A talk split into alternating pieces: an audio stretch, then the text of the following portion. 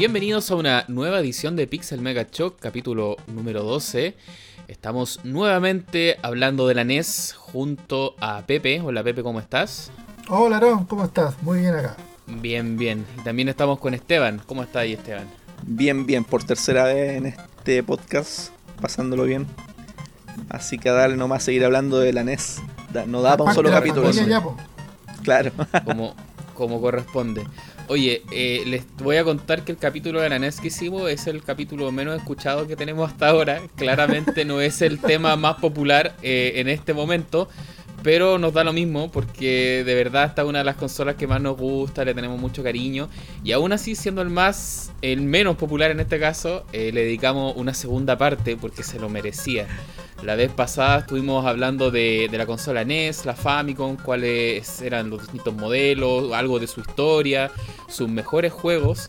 Pero algo que nos quedó en el tintero y que teníamos muchas ganas de, conversar es como el lado B. Así le pusimos a este episodio, que es como mm.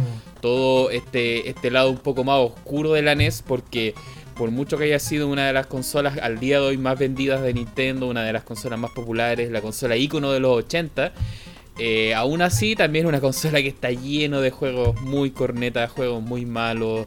Eh, está todo el tema de la piratería también que queremos hablar. Y mm, yo creo que vamos, a partir con eso, con, el tema de la, piratería, de los clones que, existieron de esta consola, que fue un tema que ya, ya algo alcanzamos a hablar la, vez pasada, el capítulo anterior, pero ahora queríamos em, empezar a profundizar un, poco más. Eh, ¿Quién se quiere lanzar primero hablando de la piratería? Para que empecemos a hablar de más o menos de sus orígenes, cuáles fueron los modelos que acá vimos en Chile, en Latinoamérica. ¿Quién dice yo? Mira, partamos nombrando la, consola pirata que nosotros conocimos cuando chicos probablemente, por los Creation o la creación que le decíamos. Por lo menos la en, creation, creation. sí, nosotros le llamamos la creación. Y bueno, esa fue la que nos introdujo al tema del, de los XXX en uno y toda la tradición que conlleva uno, cada uno de esos cartuchos. No sé, ahí igual Mm, una cosa que yo siempre me, gusta mencionar de esas consolas es que hay un montón de juegos que mm, no hubiésemos conocido sin, sin esas consolas. Esa era la también, también va, va, va, a valer la pena mencionarlo después. Yo creo que profundizar un poquito más en nombres. Mm. Pero pero eso, esa, yo creo que fue el primer acercamiento, por lo menos acá en Chile. en el caso de Argentina hablan de la Family, por ejemplo, no sé cómo será en el resto de Latinoamérica pero todos tienen su, su versión. O, la, bueno, hasta las Polystation que conocen más los más jóvenes. Claro, a fin de cuentas lo que, lo que pasó cierto es que bajo el éxito que tuvo la, Nintendo NES o Famicom, como le quieran llamar, eh, no fueron nada más y menos que, que los chinos, los, que, son los que la llevan siempre en temas de, de, de copia, de, de, piratería, por así decirlo. No, no, usemos tanto eufemismo en este caso de, copias piratas. Entonces fueron los mismos chinos, principalmente Taiwán. Se habla harto de que Taiwán, fue como la, cuna de, esta piratería, porque a, su vez Taiwán era como una de las. Entiendo que fue una de las zonas que estaban como más tecnologizadas también de China. Siempre han tenido como harto desarrollo y eso. Entonces e, ellos pudieron clonar. Eh, las partes de la Nintendo NES eh, mucho más baratas entonces empezaron a hacer estas consolas clones que mm, habían algunas que imitaban la NES, habían algunas que imitaban la Famicom en diseño. Y la que mencionaba Esteban, claro, esta fue una de las consolas que más se vieron acá en Latinoamérica, la, Creation. Que yo me acuerdo que la caja parecía como una. Yo, me acordaba como Robocop, pero era como una mujer androide que tenía como una especie de visor también, así como parecido al de Robocop, me acuerdo. Ah. Salía como una, una mujer androide.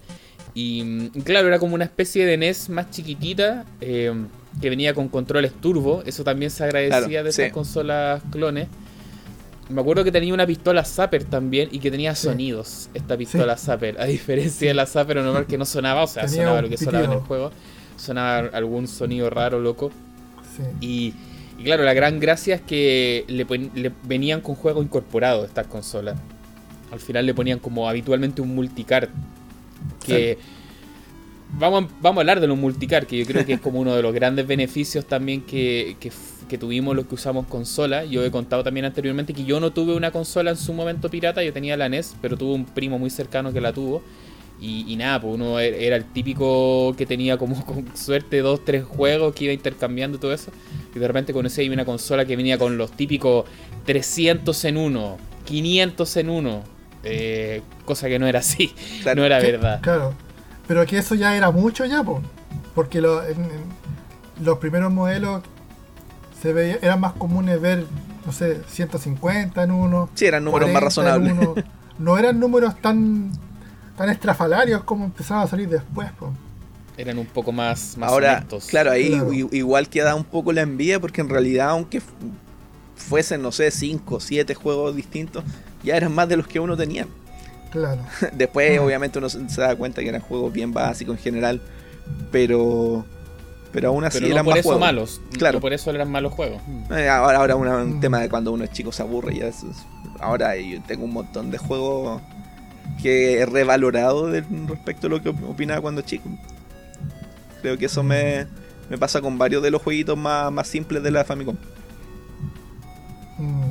Lo que yo he visto también es que Dile, dame. O sea, dilo nomás. Me, me quería ir, eh, eh, ir un poquito. Salir un poquito como. Eh, como había dicho el Esteban, que partió hablando sobre el, el modelo Creation. Pero pensándolo bien, quizás a lo mejor corresponde un poco hablar un poco del, contexto, de por qué, por qué, por qué decidimos hablar, por qué decidimos tanto remarcar el tema de la piratería. Eh, y bueno, yo creo que es por algo, porque por, qué ocurrió la, por qué se dio tanto la piratería por estos lados. Y yo creo que vale la pena un poco mencionar un poco de background de por qué ocurrió. Eh, si bien aquí en, por lo menos en Chile, la, la NES, la NES original, eh, llegó, llegó de todas formas, llegó igual, pero también había había como un mercado de juegos piratas taiwaneses que al en ese tiempo, al no haber medidas tan rígidas de antipiratería en este país, se, le dio libre albedrío al, al mercado pirata y surgió casi casi a la par con el con el Nintendo original. Yo diría que mucho más, porque o sea, no había, no había usuario de la NES aquí en Chile que no, hubiese tenido un juego pirata o, o haberle puesto un juego pirata a la NES original. Eh, si bien está, está la Creation, como decía Esteban, y hay otros modelos también, está la. ¿Cómo se llama la otra? La Rambo. Pero, la, Rambo era de Atari, ¿no? La, no, la Rambo era una Creation negra. Ah, ya, Sí. Era una pero, creo que también hay un Atari que le decía la, Rambo. Ah, ya, puede ser, claro. Eh, claro, si bien estos dos modelos, digamos, de negocio convivieron por muchos años, eh, está, o sea, se nota muy bien que la piratería aquí fue reina por muchos años. Eh, y se, se, extendió también por muchos años después en otras, en otras generaciones. Bueno, eso ya es otro tema. Hay un tema de, ingresos también ahí, o sea, obviamente preferí la consola que tenía más juegos y te, costaba más barata. No había por dónde perderse. Era un tema de que no era tanto más barata, sino lo que pasaba es que el tema era los productos originales de marca llegaron con un con unos niveles de, de ¿cómo se llama? de impuestos ridículos. Entonces era muy muy difícil para el ciudadano promedio poder adquirir una consola y mucho menos un juego, un juego que te podría costar eh, 40 mil pesos, que digamos en dólares son como 50 dólares, que es demasiado. No, y si lo ponía en contexto, ponte tú de sueldos mínimos, por ejemplo, eran, no sé, dos, sueldos mínimos, tres sueldos mínimos por un juego. Entonces, claro. Entonces, claro, eso dio, dio claramente rienda suelta a la, piratería aquí en Chile. Bueno, eso yo creo. yo creo que valía la pena como mencionar un poco ponernos en contexto de por qué estamos hablando de esto. Sí, de todas formas, al final siempre acá Chile como país se lo suele decir como en vías de desarrollo, qué sé yo, pero claramente no somos un país desarrollado. Entonces siempre se ha dado cabida para que existan estos sistemas alternativos, qué sé yo. Eh, pero también hubo una presencia de Nintendo en las consolas oficiales, a diferencia de otros países que solamente se veía piratería, como Rusia, que más rato hablaremos un poco de ellos también con, con la DEN y todo eso. Acá siempre coexistieron ambos, entonces los adaptadores estaban a la, a la orden del día también, que muchos, de hecho, cuando yo era chico, estaba este mundo de los cartuchos originales, eh, estos de 72 pines, ¿cierto? Los grises, los cartuchos grandes, y estaban los cartuchos chicos, y estaban los adaptadores. Y para mí, en mi cabeza de niño, esos eran adaptadores para juegos piratas, en verdad. Cuando al final ya más adulto te das cuenta que no, porque más que piratería eran adaptadores de los juegos de 60 pines, que eran los de, Famicom. Con, con, esos adaptadores yo no sé de dónde salió la convención. En, mi grupo, por lo menos, de amigos pero todos le decíamos juegos de family. No tengo idea de quién habrá traído ese término porque es el término que ocupan los argentinos normalmente para ese tipo yo de creo, Yo creo que de ahí viene. Sí, nosotros a fin de cuentas tenemos harta influencias como culturales los argentinos porque también es un país que tenemos al lado, porque son más que nosotros. Entonces yo creo que de ahí empezaron a llegar estos, porque acá en Chile yo creo que habían harto NES original y empezaron a llegar las copias un poco después, tal vez, creo yo, una teoría que tengo. Entonces, claro, deben haber venido harto de Argentina y allá le decían la Family, que era el, nombre por excelencia de la copia del Famicom. Se supone que Argentina es PAL, ¿no? Probablemente llegaron juegos más que consolas. Sí, entiendo que antiguamente por esa época tenían la, norma PAL, después hubo un cambio. Pero yo creo que por el hecho de ya que, ya que seamos países vecinos, debe haber sido muy fácil que alguien lo haya escuchado y el término se haya pasado de boca en boca. Yo creo sí, que. Sí, lo más probable. Sí, lo más probable eso. Porque claro, yo creo que el único país que conozco que tiene ese, ese nombre así como bien estandarizado para, la, para las consolas NES Pirata. Sí, y al final, claro, del por qué pasaba es porque lo hemos dicho mil veces, el, nombre japonés era eh, Family Computer eh, Famicom, entonces ese era como el nombre que, le puso Nintendo. Pero los clones, habían unos clones que eran casi iguales que la Famicom y le cambiaban el nombre que, viene adelante de la consola y le ponían Family Game nomás, Family Game, decía. Sí, pues de ahí Entonces de ahí... De ahí algo que quería mencionar, que durante toda la conversación la que hemos mencionado es la Creation, porque efectivamente será uno de los clones más, populares que se dieron acá en Chile, pero hubieron otro más en la época, porque esta consola se sigue clonando hasta el día de hoy, eso es muy de locos, pero mm. quería mencionar algunas, ya que acá estuve buscando, eh, tenemos mala memoria, pero me acuerdo que el Micro Genius fue una de las que se dio también en la ah. época. Eh, la Nintendo, que creo que era prácticamente la misma Creation, pero muchas de estas consolas tenían la, la, misma fábrica de origen, pero se cambiaba un poco según el mercado. Entonces, a veces pasa que en España, por ejemplo, llegaba más la Nintendo y acá llegaba más la Creation, pero ah. venían del mismo chino al final. Claro.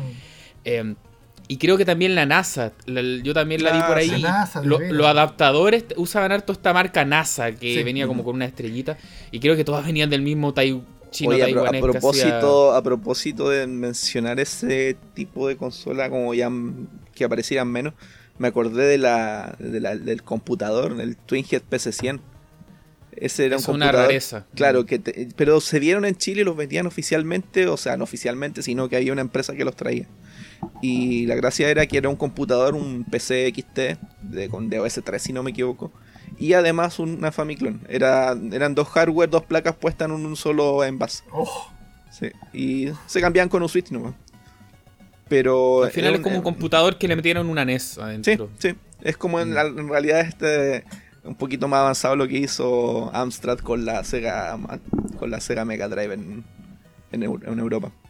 Pero esta es una versión más, más china. Eh, bueno, de los clones que yo le estaba mencionando está también la Ending Man, una que se dio por varios lados. Eh, estos son como los clones un poco más de la época, porque al menos lo, que hemos llegado como a conversar es que si bien la NES sale el 83 en Japón y 85 en América, los clones igual se demoraron un poco en aparecer, no fue inmediato. Acá Chile al menos tiene pinta de que llegaron como el 90, 91 recién. Yo creo que en Asia tienen que haber aparecido un poco antes, pero no, no, no, no fueron como inmediatos. Pero estos consoles, estos clones son de la época, son clones que convivían con la NES. Y lo curioso es que después, como eh, los chinos, los taiwaneses siempre buscaban acá también el precio, lo más barato, una vez que aparecieron los clones NOAC, que es un término que también vamos a empezar a mencionar en varias oportunidades, que NOAC es, un Nintendo en un chip. Eh, es básicamente meter toda la circuitería de la NES en un solo chip ahí ya empezaron a hacer unos clones muy bizarros porque ya era muy fácil, era muy barato producirlo. Y ahí es donde se fue toda la mierda. Y esto, es un poco más del 95, 96 diría yo. Y ahí empezaron a aparecer, por ejemplo, los Power Joy, que no sé si recuerdan estos clones que venían como en un joystick ah, de Nintendo 64. Empezaron a aparecer estos teclados gigantes que venían con con el King Leopard, esa cosa. Ahora, el, tema del ah, teclado es bien particular porque de alguna forma pescaron el Family Basic y lo modificaron para colocarlo en un hardware todo en uno. Es bien simpático. Algunos tienen hasta puerto paralelo para imprimir. Mm. No he tenido la posibilidad de probar eso, pero tengo uno y lo quiero probar en algún momento. Tengo que hacerme una impresora de matriz de punto. Pero de que se puede, se puede. Claro, como que hackearon el, el Family Basic. Mm. Mm. A esa altura, lo que vino a ser más o menos el, el NES on a chip o el NOAC, como habíamos hablado, es, es yo creo que principalmente eh, eh, disminuir los tamaños de, de, los aparatos. Mm. Porque después de eso se empezaron a ver muchos aparatos más portátiles, tú mencionabas el Power Joy, también empezaron a aparecer los, los primeros portátiles con pantalla como que cambió la regla del juego, el, el, tema del. Hay uno, Aparte que hay unos, bajó, los costos de producción también. No recuerdo el nombre, pero hay unos clones, unos Famiclones que me acuerdo que tienen una antena. Entonces, mm, eh, básicamente te sintonizaban en el canal, por ejemplo, en el Treble 4, eran inalámbricos, te lo vendían como inalámbrico. Claro, trabajaban eh, con unos de radio. Ahora lo, lo claro, es que uno le pone... se, veía más o menos mal, pero era loco. no, si ni, siquiera, ni siquiera onda radio. En realidad, si tú le ponías una antena a una, a una NES, digamos. si le ponías una antena a una NES, igual va a pasar lo mismo. Claro. es como que lo vendían como novedad, pero era. Yo llegué a tener uno, no, o sea, no era mío, me lo prestó un primo, pero era una 2600 con antena inalámbrica. También la conozco, la, la, Wonder Boy se llama eso. Exacto, sí. Era como, como ovalada. Era como un huevo, claro. Esa consola yo la encuentro bonita. Yo alguna vez la tuve, después la regalé, pero pero es bien simpática. La, mm, por lo menos de mejor de calidad que, que una Mega Joy, por ejemplo. Que, que esas eran ya. Ya cuando empezó a decaer todo. Cuando empezaron a salir las Polystation también. E-, eso ahí es donde se marca como un hito, porque estos clones que hablamos hace poco, los, los Creator, NASA, Nimpondo, qué sé yo, si bien no eran 100% eh, a nivel como de, fidelidad igual que una NES, siempre también tenían algunos colores raros, algún sonido sonaba distinto, aún así eran unos clones bastante bien hechos, que emulaban, eh, no, no emulan en este caso, sino que tienen un hardware que, copia la NES, ¿cierto? Eh, de manera discreta, es decir, tú tienes todos los chips, es una placa grande, y eso hasta el día de hoy se considera que igual tiene una buena calidad para una persona que, mm. quiera jugar con esas consolas. Pero yo diría que, claro, cuando ya, imagínense, la Polystation, que es uno de los clones más famosos, que era esta carcasa de una, de una PlayStation 1, ahí es cuando ya estamos hablando 100% de NOAC y esos son de pésima calidad. E-, eso, los sonidos son rarísimos, los juegos no se ven muy bien, tienen baja compatibilidad. Entonces, esos clones no son recomendables al día de hoy por si alguien quiere los eh, jugar NES. Son horribles. También. Eh, como decíamos hace poco, el plástico parece plástico de casata porque se rompe. Y lo curioso es que hasta el día de hoy venden estos clones. O sea, yo hace poco, ayer, unos días atrás, me metí a AliExpress. Ustedes buscan como NES, consola, ah, y los siguen vendiendo. Valen como 20 lucas, 30 lucas, se los mandan de China. Ahora, tienen una calidad horrenda. Con ese, con, ese tema. más lejos, yo he visto, todavía he visto PlayStation en ferias navideñas acá. Hace un par de años. Sí. Lo que, el que iba a mencionar yo, no sé si tú lo viste, Pepe, en Japón alguna vez, es que vendían como el Arma tu Famicom. Y al final era. era una placa solita con un kit de armado. Era un NOAC, pero sin el plástico. Y, lo vendían más caro por eso. como que comprar ahora una Raspberry. Claro. Pero es una NOAC en, un, en una plaquita con unos cables y tú tenés que armarle la carcasa, mm. poner los controles. Sí. Oye, eso también me llamó mucho la, atención de que en Japón, que uno podría pensar que un país, bueno, de acá salen estas consolas originales, allá uno va a estas tiendas de segunda mano y está lleno de Famicom, te lo venden re barato, pero aún así hay un mercado de clones nuevos, allá yo veo que siguen vendiendo y, y con cajita, los venden como bien serios así como la FC Compact, eh, qué mm. sé yo, tienen un nombre raro, pero tampoco son clones muy buenos, pero al japonés le gusta por cultura eso de comprar nuevo, al parecer, que venga como sellado.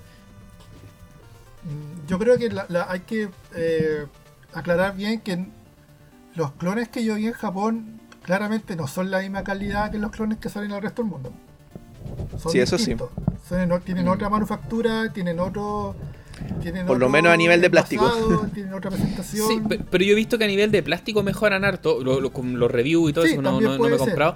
Pero claro, a nivel del. Siguen siendo un Noah que la mayoría de las veces y no es muy buena la calidad tampoco. Entonces uno dice como, loco, estos compadres van a un hard off y se compran por, no sé, 500 yenes, 1000 yenes una Famicom, pero... Mil yenes ya. Aún así. Ah, sí, estoy tirando valores al, Me acuerdo de haber visto una vez como que los vendían, vendían, hay un montón de cajas a 100.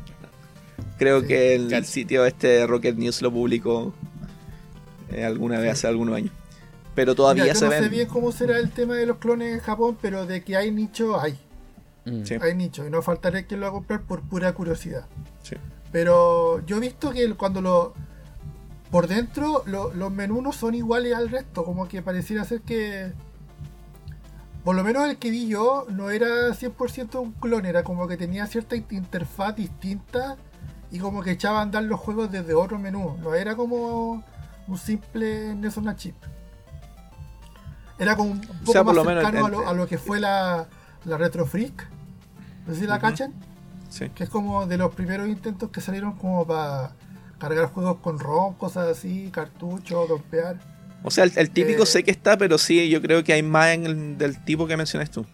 Claro, hay, hay también un tipo de clon que son como clones más modernos, con salida HDMI y toda esa tontera. Eh, que si bien aquí también llegaron con la, con la moda de la, de la NES Mini, aquí también llegaron unas copias de NES Mini que eran una NES una chip con salida HDMI.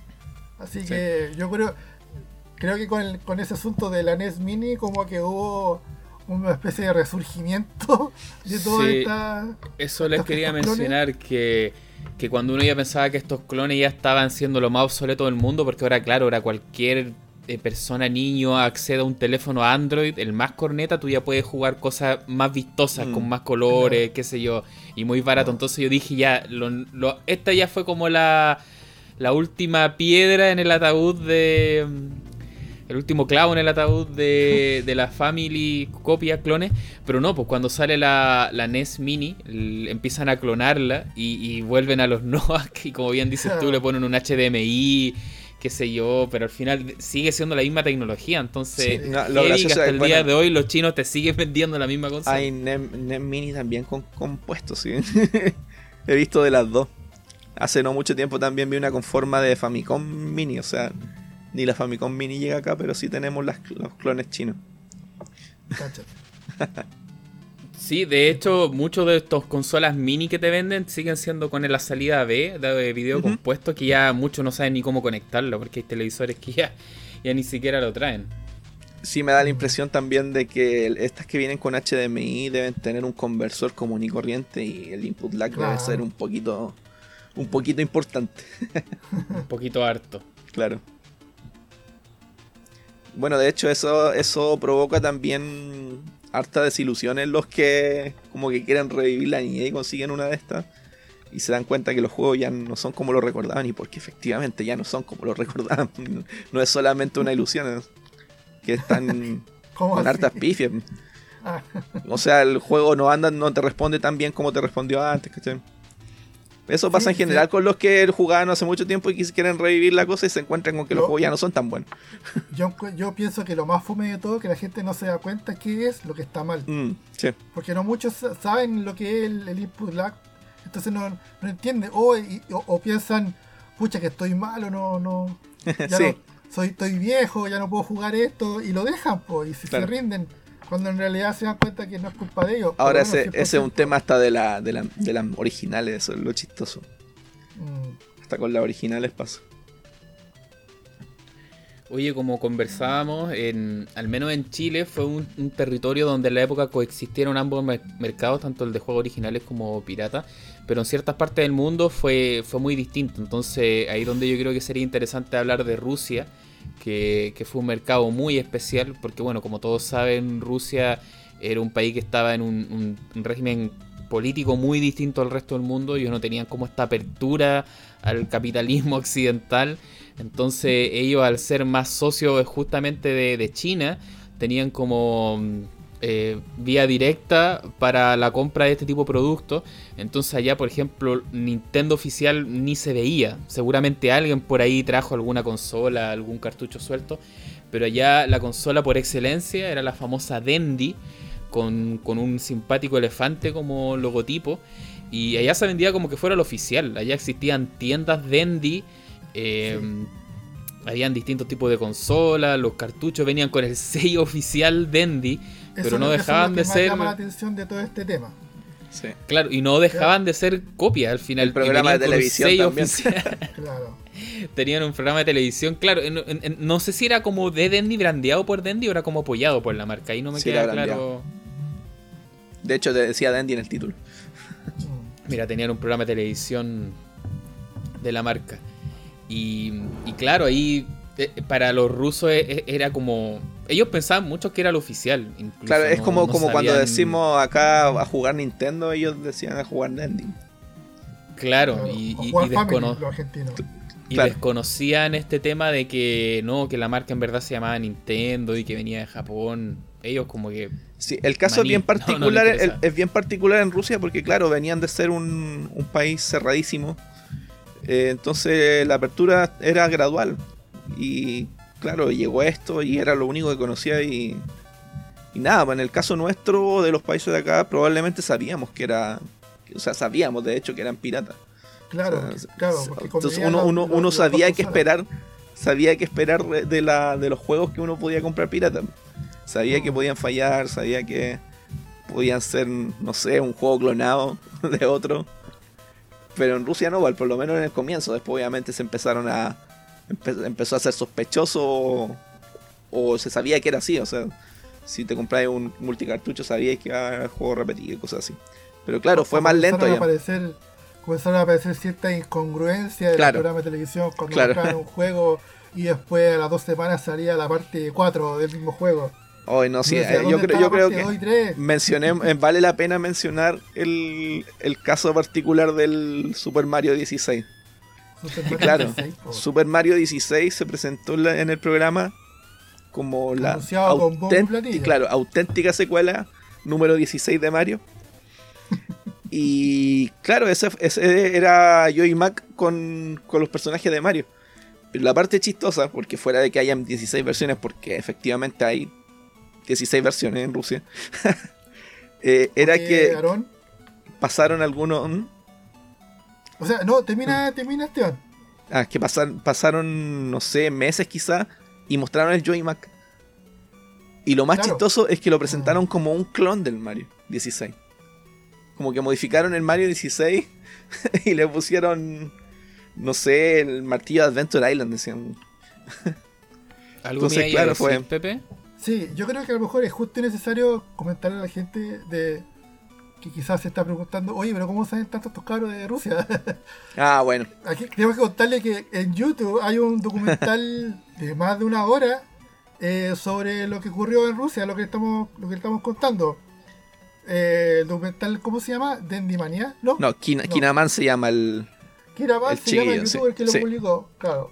No, el, documental La maldición del elefante gris. La maldición del elefante gris. Es un documental súper recomendado para que, lo, para que lo vean y vean en... Y está con subtítulo en español.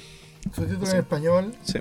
Sí, no, no, lo tienen que ver en viene todo el conocimiento que estamos compartiendo ahora, así que no se extrañen de que somos que somos otakus de Rusia o algo parecido. Claro. Seguidores de Igual es, fascinante también verlo como por el lado histórico, porque claro, esto es como post Guerra Fría o, por esa época, con el mm. bloqueo comercial de los rusos.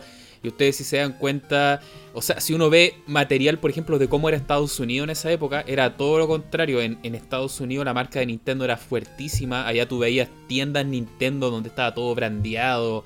Now playing with Mira, oye, ahí quiero mencionar una cosa en especial. antes que, diga eh, otra cosa, lo que iba a mencionar, en Estados Unidos de piratería era casi nada. O sea, todo lo que estamos hablando ahora de clones, de multicartucho, de juegos piratas como en Estados Unidos era tan fuerte el mercado original y tan regulado, de piratería casi ni se vio. Entonces, por eso, si ustedes visitan sitios web eh, gringo, norteamericano, ven youtubers eh, que vengan también de Estados Unidos, no suelen manejar o conocer mucho estos juegos. Eh, muchas veces yo he visto que algunos hasta los mezclan con cartuchos de Famicom originales, meten pirata, como que fuera lo mismo.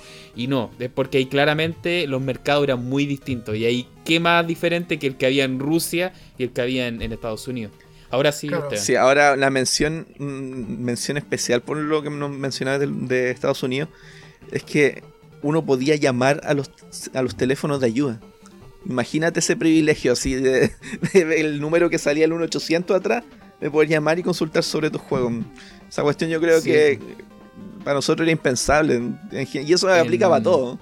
Para toda cosa que este tenga en el documental High Score de Netflix, que con el Pepe hicimos un capítulo donde hablábamos del documental, ahí salía el, como la, entrevista y, hablaba uno de los tipos que eran los que te atendía el teléfono. Buenísimo ese, ese capítulo. Así que eso, yo quería mencionar como los distintos mercados donde estuvo la, consola. Por ejemplo, en el caso nuestro, como le decía, fue compartido. En Estados Unidos era full legal. Eh, yo he visto que en España también era, era parecido también lo que hubo acá en Chile, si bien ellos tuvieron también presencia de... Allá estaba Nintendo de Europa, era mucho más oficial que acá. Eh, allá tenían... Creo que Nintendo Europa llegó después, pero en ese momento tenían distribuidores oficiales. Siempre hablan de. El caso de, Europa. Y, otra, otra, otra distribuidora más tenía eh, Spaco. Tenían distribuidores oficiales. Pero también allá llegaban las consolas clones. Si, si tú le hablas de la Creation de la NASA en España, igual los conocen. El caso de Europa igual es bien particular porque la NES no pegó tanto, por lo menos en el comienzo. Eh, eh, Europa venía mucho, mucho de la tradición del computador de casa, donde pegó mucho más el Commodore o la Sinclair. Entonces el salto yo creo fue más hacia los 16 bits, en particular con la, con la Mega Drive. Y la Nintendo fue, si bien estuvo, no, no fue tan popular como fue en América quizá en Japón. Yo creo que depende del país. Yo, sí, sí, lo más probable es que sí. En España igual es, bien popular la NES, no, no es menor. Mira, Allá también sí, no fue más popular que la NES, pero sí tuvo harta presencia la Master System. Entonces ahí se pelean un poco el, la repartija también. Y bueno, y estaban todos estos otros computadores, como tú bien decís, el Sinclair, Amstrad y, varias cosas más. Acá nosotros en Chile básicamente era NES o la Atari 65XE, como es. Claro, los computadores Atari. Mm. Esa era la pelea que teníamos acá, eran dos sistemas básicamente. Si esos fueron dos grandes como, como empresarios que, trajeron las marcas y las trajeron con un, con un delay más o menos importante respecto de, de los gringos, por ejemplo. Sobre todo el caso del Atari, que nosotros estábamos ocupando en el 89 acá computadores que eran, no sé, del 82, 81. Entonces, fue simpática esa, ese tema. Ahora, el caso de la NES. Pero ese, también, se vivió en el tiempo de la NES, Sí, sí. No fue tan abrupto, pero sí, sí existió. Estamos hablando de que cuando, cuando estamos hablando acá de los tiempos cuando acá hubo piratería de NES, en Estados Unidos ya derechamente ya estaban jugando Super Nintendo.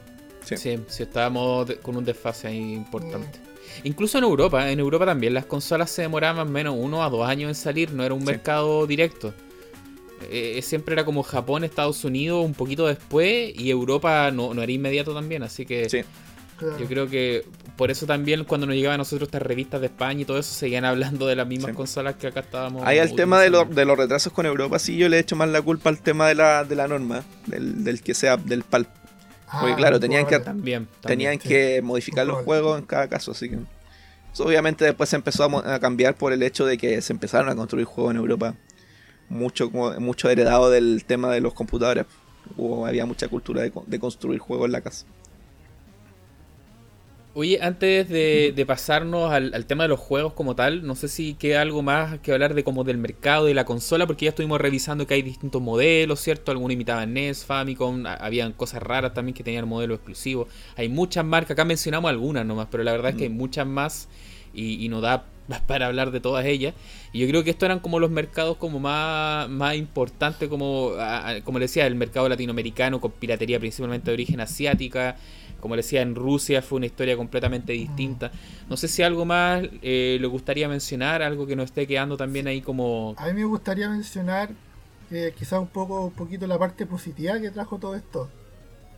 Eh, quizá cuesta pensarlo, pero en realidad yo creo que hay, hay, harto positivo en todo esto que ocurrió, porque si no hubiese sido por, por toda esta eh, variedad de juegos que trajeron el, que trajo el mercado pirata, yo creo que eh, mm, nosotros como sudamericanos o todos estos países que tuvieron fuerte la piratería, eh, tienen en comparación con, con el mercado norteamericano, que ellos tienen como su, digamos, sus favoritos bien marcados. Acá en, en Sudamérica se, se, dio una historia bastante distinta. Por ejemplo, hubieron muchos juegos acá que se masificaron y se hicieron famosos gracias a la piratería. Y que fueron juegos que derechamente no llegaron al mercado americano. Por ejemplo, yo recuerdo, yo recuerdo, no sé, Twinbee. Twinbee, sí. Twinbee este shooter de, uh -huh. de Konami en, en, Norteamérica no tienen idea de ese juego. O sea, no tenían ni idea de ese juego en ese tiempo, porque no llegó a la NES original como tal. Pero sí acá estuvo bien masivo en los cartuchos piratas. En estos multicard eh, uh -huh. de Famiclone, yo creo que no había cartucho de, de Famiclone que no, no tuviera el Twinbee. O no sé qué otro Esteban se puede mencionar. Eh, Ah, hay varios. Lo, lanzamos con los juegos entonces, ya, que el sí, partió, nos lanzamos Aprovechando el paso, claro. Sea, aprovechando el paso para que hablemos de los juegos. ¿Cuál fue el primer juego pirata o, o cartucho de Family Poly, como le quieran llamar, que ustedes pasó por sus manos? A ver si nos pueden contar una pequeña historia.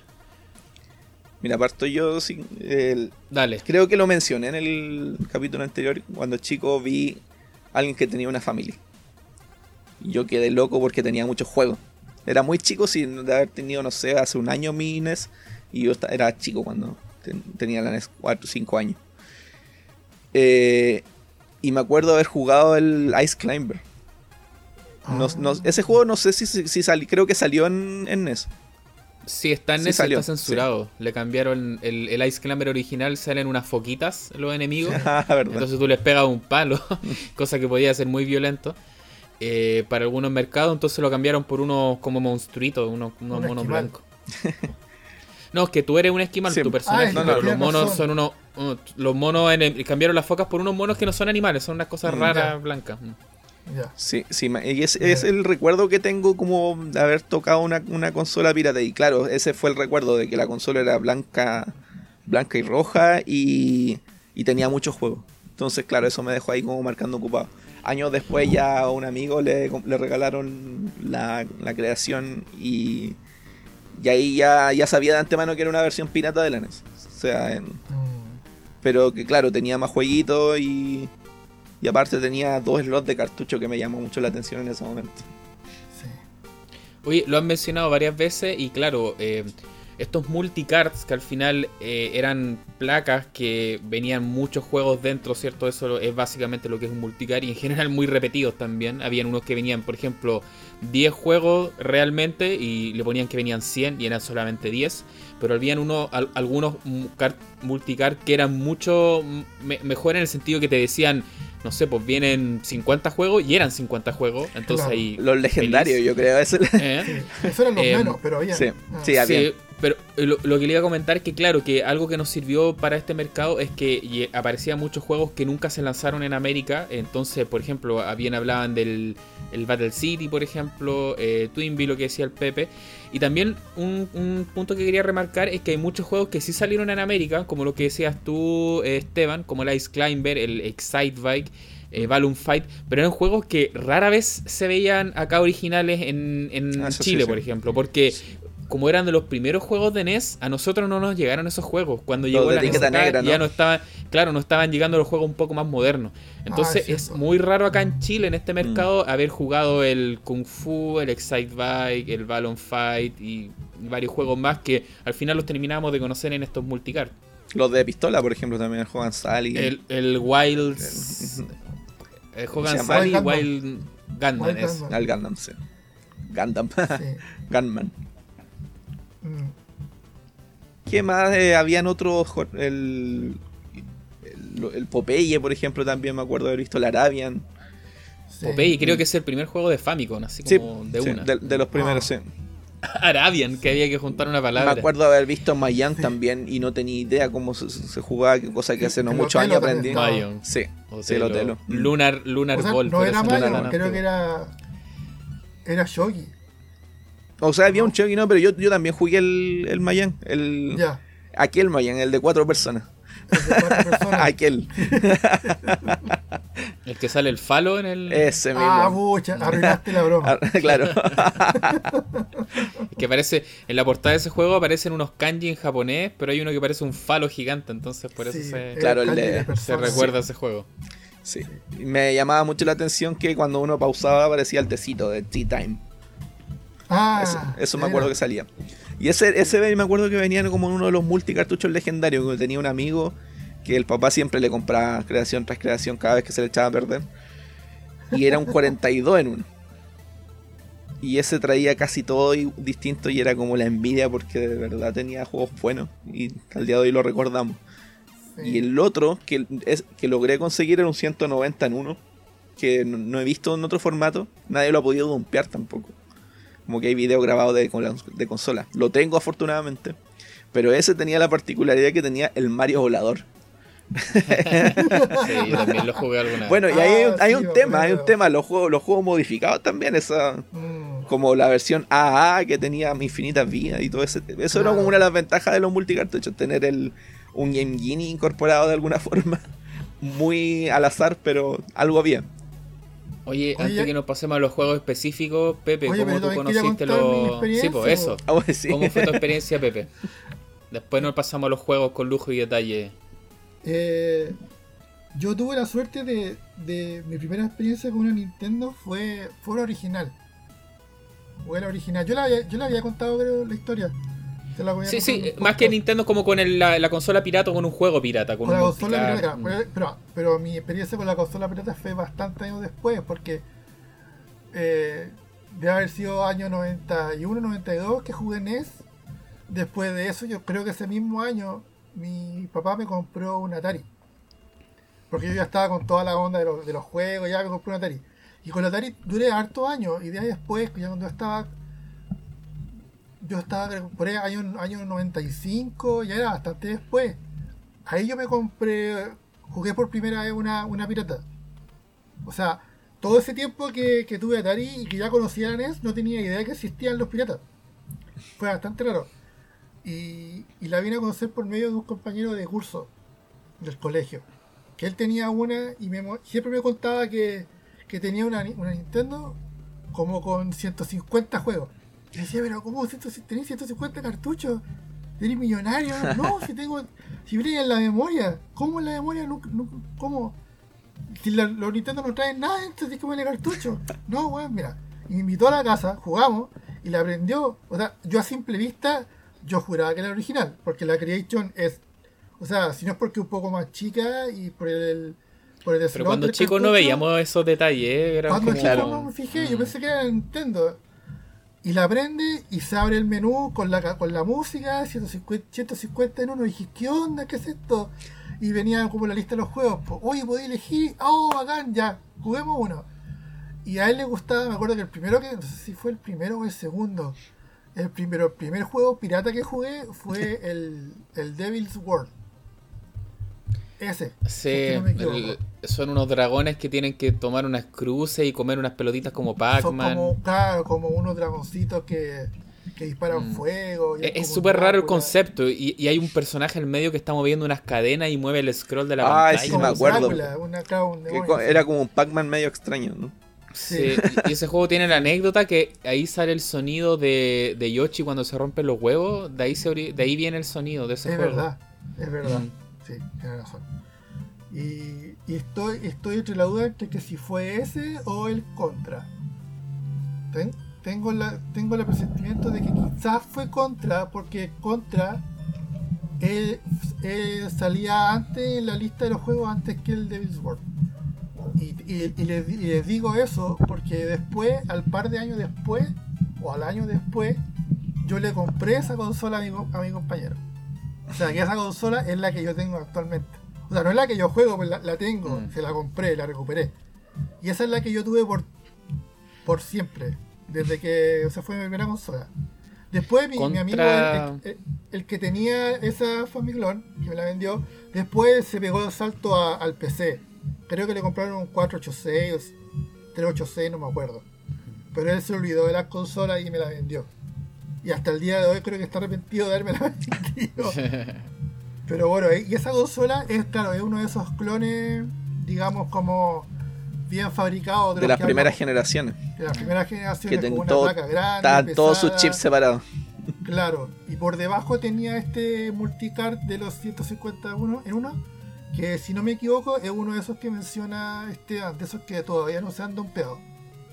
Y. Sí, hay una, hay una tremenda pega que han hecho los rusos precisamente porque son los, los juegos de su niñez. Se han, se, han, dumpeado muchos cartuchos piratas que los gringos yo creo que no están ni ahí con hacer eso. y claro, los, rusos han tenido que... Mm, sí, pues no, sienten nostalgia los, norteamericanos por eso. Eso es lo que le iba a comentar en delante cuando mm. hablaste de, de los norteamericanos, que claro, eh, los norteamericanos siempre como que han, tenido la palabra en cuanto hablan de la nostalgia, del juego retro y todo, pero de verdad yo, siento que ellos se saltaron una, una parte súper importante de que por lo menos a nosotros nos benefició harto, que es lo que les, mencionaba hace un rato, el tema de los juegos que ellos no pudieron, mm. no pudieron jugar. Porque de verdad que eso, por lo menos en mi caso, me abrió, me abrió bastante el interés en poder interesarme en, en otro mercado, con el mercado de la Famicom. Yo creo que si se hubiese crecido con un con la NES y con el y con el mercado de la NES tan metido así con el con el marketing y todo, yo creo que no, no me hubiese me, hubiese lavado el cerebro y no me hubiese interesado de otros mercados. Sí, convengamos sí que el mercado de los eh, norteamericanos sí tenía mucha más variedad, los juegos también eran más baratos que acá, eran más asequibles. Allá, por lo que yo he visto, era como. Mm, sí, pues yo he visto que allá típico le regalaban juegos no solo en Navidad, también como aparte del cumpleaños, también, qué sé yo, cualquier celebración típico te regalaban un juego porque eran más, más baratos que acá. No, no, no estoy diciendo que eran botados de precio, igual tenían un costo.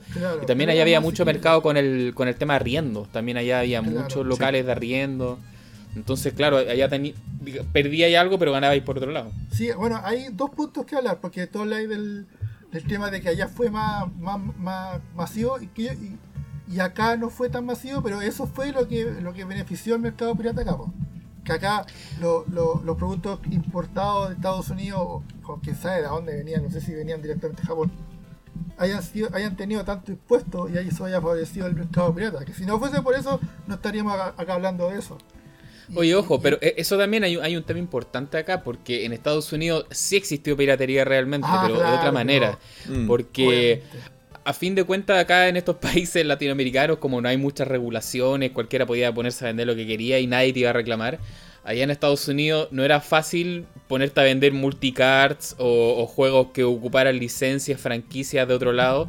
Entonces, por eso también era difícil que entraran. Pero ya sí tuvieron juegos piratas.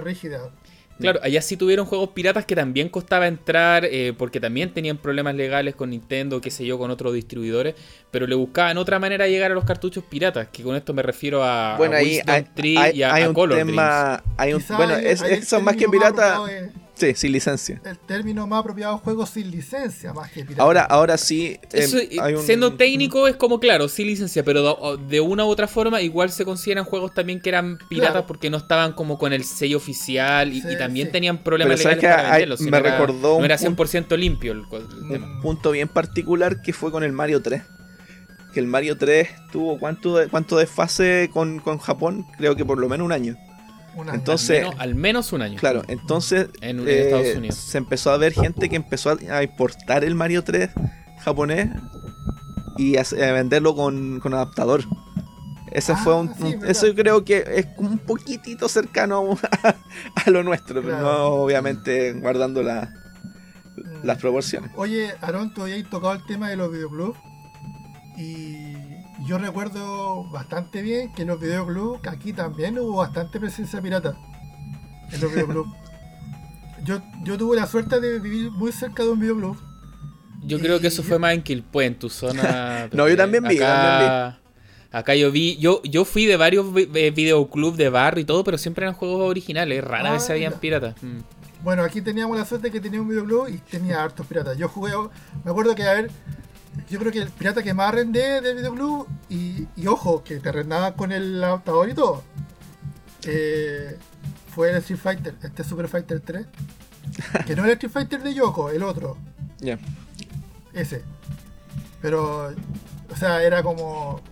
Era la opción del que no tenía Super Nintendo, porque esa época aquí no llegaba todavía Super Nintendo. Cuando llegó Super Nintendo al videoclub, eh, era otra cosa. O sea, ya. ya eh, teníais que.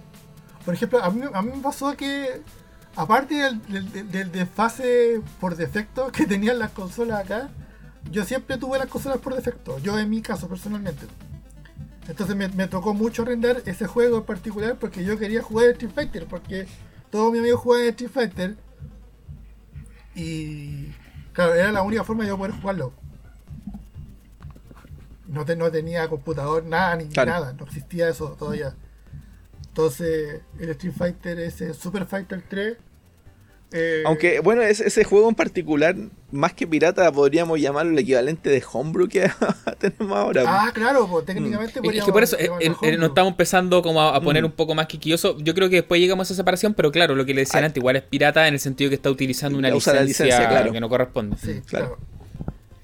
Yo me acuerdo en Videoclub haber, haber visto estos 4 en 1 del zorrito. Que ahí el Pepe después nos dio la primicia de dónde venía el zorrito. A, pro- a propósito de lo que estábamos hablando, no les conté cuando yo conocí los juegos piratas. Y curiosamente se reúne todo lo que conversamos ahora, porque yo creo que antes de haber conocido la- las consolas clones, cuando tenía yo mi NES original y nos cambiábamos juegos con vecinos y todo eso, alguna vez pasó por mis manos el cartucho del zorrito que ya se veía raro, porque ese cartucho tiene el mismo tamaño que los de NES normal, pero sale un zorro a la parte frontal. eh, y atrás creo que ponían el nombre del juego, era una cosa muy extraña. No, no tenía no, pero juego. Yo el que vi sí. Creo que en algunos lo ponía, sí, en algunos lo ponía. Eh, ahí jugué un Mega Man una vez en el zorrito. Eh, una vez también pasó por mi mano un juego de Color Dreams porque era un cartucho celeste. Yo también algo raro sentía que había en ese juego. Obviamente nosotros ya leíamos Club Nintendo, entonces ahí empezaron a hablar de la piratería, del Ya, sello de claro, Nintendo.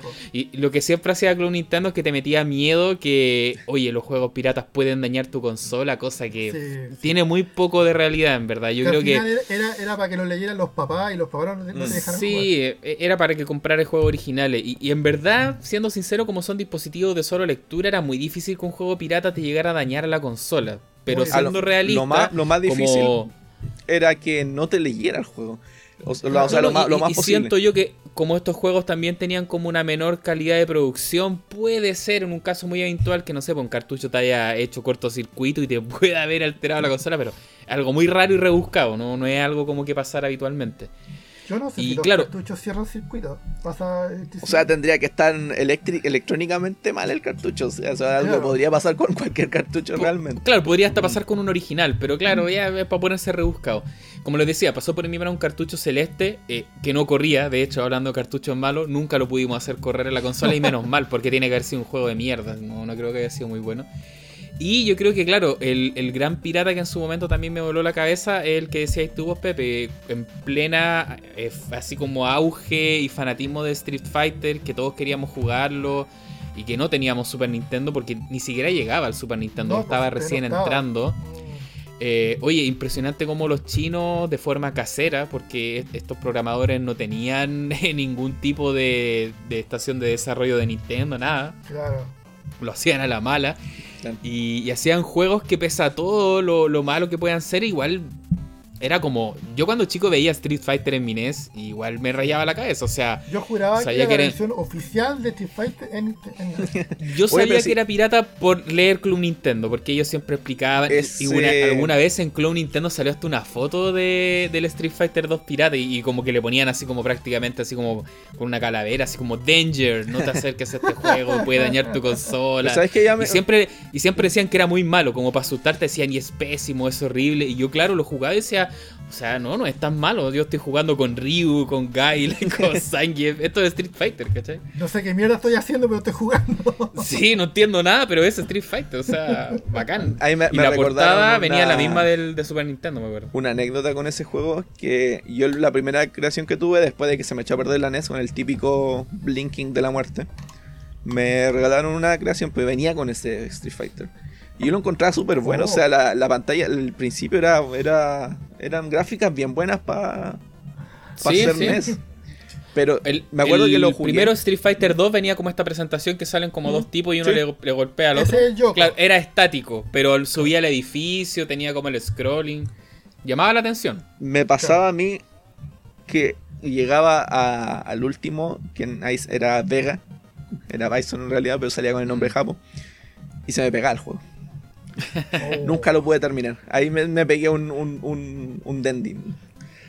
Eh, Algo que pasaba con, con esos juegos también, que los chinos no, en- entre ellos no se respetaban mucho y habían copias de copias. Claro. O sea, Sí. se supone que el de Yoko es como el original, pero después habían unos distintos que le ponían Street Fighter 3, le, Sí. le borraban el Yoko, le sumaban personajes, entonces esos también estaban propensos a caerse o a, a bloquearse en algún momento. Después, más adelante, en la época del Polystation salió otro, el, el 12 People, el 30 People. Ah, sí. Que sea ridículo. El otro son los Mortal Kombat también. Venían en También. muchas consolas piratas y ese Mortal Kombat no tengo idea de dónde habrá salido.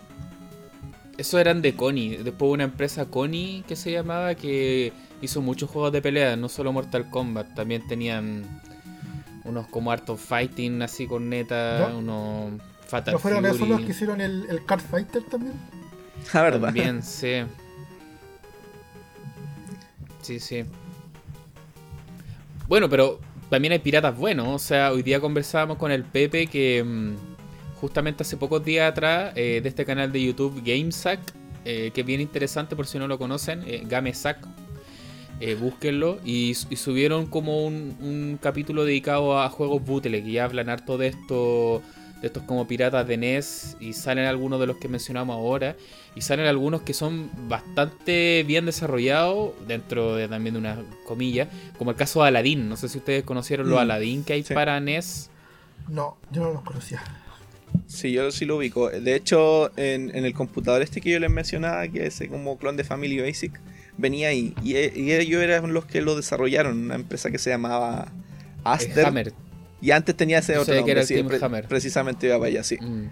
Como- No, y es heavy cuando te ponía a pensar de que Aladdin eh, tuvo un juego oficial de Nintendo que solo salió en Europa. eh, pero los tipos fueron súper pajeros y lo que hicieron fue como adaptar el juego de Game Boy. claro, portaban Entonces el, el Aladdin de NES oficial es un juego muy penca, es como súper simple, no tiene colores, es prácticamente como monocromo. Y la versión pirata es mucho mejor, entonces como, guau, como los Sí, piratas incluso llegaban a, a- a superar en, en ciertos casos. Pero me da la sensación de que esos eran juegos más, más nuevos, entre comillas, nuevos. Que salieron en Sí. una, Sí, son un poco más nuevos. más adelante. Porque piensa que es un- como un, un port o una adaptación del juego de Super Nintendo, de, de Aladdin Claro. o de Sega Genesis, o sea, Mm. por ahí venía. Lo mismo que el. Somari. Somari también Somari, un clásico. Comillas, un juego más Somari. nuevo. Sí. Eh, pirata. Pero clásico un pirata a esta clásico altura, sí. lo- Sí, pirata. es un clásico, pero para mí se me hizo clásico ya en la época ya de emuladores. Sí, eso sí. Ahí lo vine a conocer. Yo, Yo no lo lo- conocí en la época de la. No sé cómo. o sea, los, los rusos creo que lo vieron antes. Pero el caso nuestro. Sí, yo también lo vi en la época de la emulación. Con el Nesticle. Claro. Bueno, eh, también es un tema importante. ¿eh? El que cuando llegó la emulación, a- cuando ya teníamos computadores, para mí fue un, un mundo que se abrió el hecho de poder tener el ROM set completo ahí a disposición. Eh, después de haber tenido dos cartuchos nomás cuando chico. Eh, Bueno, creo, creo que tenemos en la lista pendiente de hacer el capítulo de emulación. ujú. Un día lo vamos a hacer. Sí, pues. Oye, hemos hablado de, de muchas cosas de, de los juegos piratas. Podríamos empezar como a- a un tema que ha salido que a veces hablamos de bootleg, de multi, de, de copia pirata como tal. Empezar como a ordenarlos quizás y, y catalogarlos un poco. Y, y yo creo que podríamos partir con los multi, que lo hemos mencionado varias veces, que son estos juegos que al final vienen 100 en 1, 200 en 1, todo eso. Pero hablar de, claro, de cuáles son los que más recuerdan, qué juegos conocieron a través de los multi. Y, algo que iba a mencionar delante, yo creo que por excelencia el juego que todos conocimos los multicard es el Contra, que yo creo que siempre estaba este juego. Y dentro de todos los juegos simples, yo creo que el Contra era como de los más vistosos, era como con gráficos coloridos. Como el más moderno que venía. Mm. Claro. No sé qué otros juegos también ustedes recuerdan harto. Ya me han mencionado varios, por ejemplo, el, Arabian, mm. Eh, Popeye, Ice Climber. Yo creo que hay, uno, uno en particular que, muchos recuerdan con harto cariño, el Circus Charlie. creo que mucha, mucha gente como que recuerda mucho ese, ese juego. Todo de verdad, bueno, recuerda la melodía, el payasito, y es un juego que ni siquiera salió. Este tampoco salió en América, mm, por ejemplo. Es un juego que se quedó en Japón. Sí. Y es bueno, es un juego bueno. Bueno, lo otro es que también. El, Battle City, lo hemos mencionado varias veces, el de los El Galaga, el Galaxia. El Bomberman. El Bomberman. El Macros. El Tetris. El Bomberman, sí. El Tetris de Tengen. Bomberman sí salió en América, por ejemplo. El Tetris de Tengen, Sky mm. Destroyer. Claro. Eh, Formación Z, lo han jugado también ese Formation. Sí, sí, sí. Mm. Lunar Ball también era bueno. Lunar Ball sí también lo mencionaron. Los de auto, el Road Fighter. Road Fighter. el City Race. Oye, del Road Fighter yo siempre me acuerdo esa mítica tele una vez con unos amigos, bueno, con el Pepe ya lo hemos comentado y, el Esteban también nosotros nos conocimos en una junta de, de puros ñoños que nos juntábamos a jugar consolas antiguas de, de unos foros que ya a esta altura no sé si existen o no, quizá todavía hay algunos.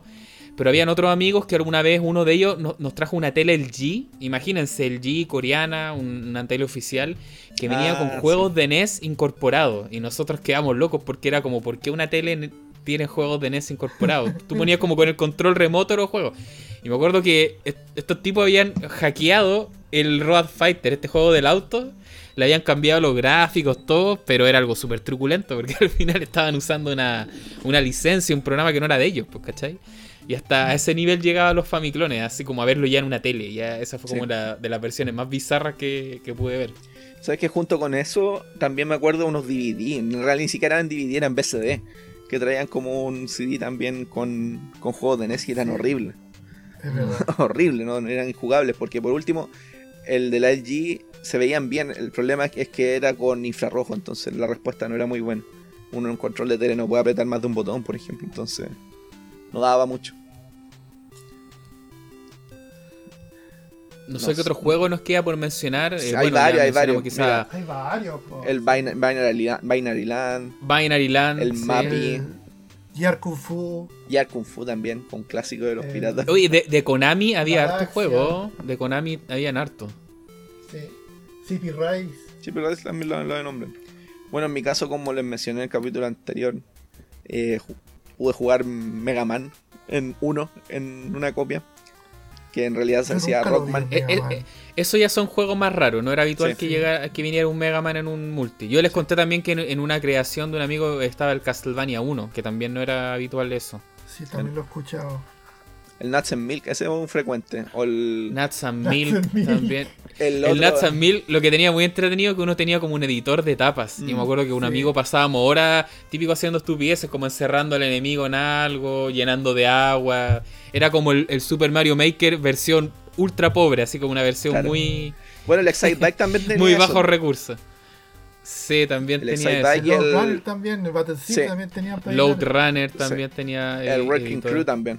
También, lo, lo toqué en... Cruz, sí. Mm. ¿Cuál más? El, los Goonies también se veía también en consolas. Los Goonies. El Legend of Kage. los Goonies que hace poco caché que esa canción que tenía de fondo y me gustaba harto la, la canción que sonaba en la, en la etapa y después caché que era un tema de, de, la película de Cindy Looper, que es como una versión hecha en chiptune Nintendo. sí. El Antarctic Adventure, oh, del pingüino que va... Sí. Y muchos de estos juegos también tenían como melodías, me acordé como la del Antarctic Adventure, porque en ese tiempo los primeros juegos de NES o Famicom, eh, estos tipos usaban como melodías clásicas, así como la sinfonía de Beethoven, de Mozart, porque no tenían que pagarle a nadie, usaban a alguien que les programara la canción nomás. Entonces hay varios juegos, incluso de Nintendo, que Nintendo lo, lo hacía también. El Circus Charlie también. Legend of Cage también. Sí, ese lo nombre. El juego que te dejaba ciego cuando se ponía de colores. El Bubble Bobble también se, veía.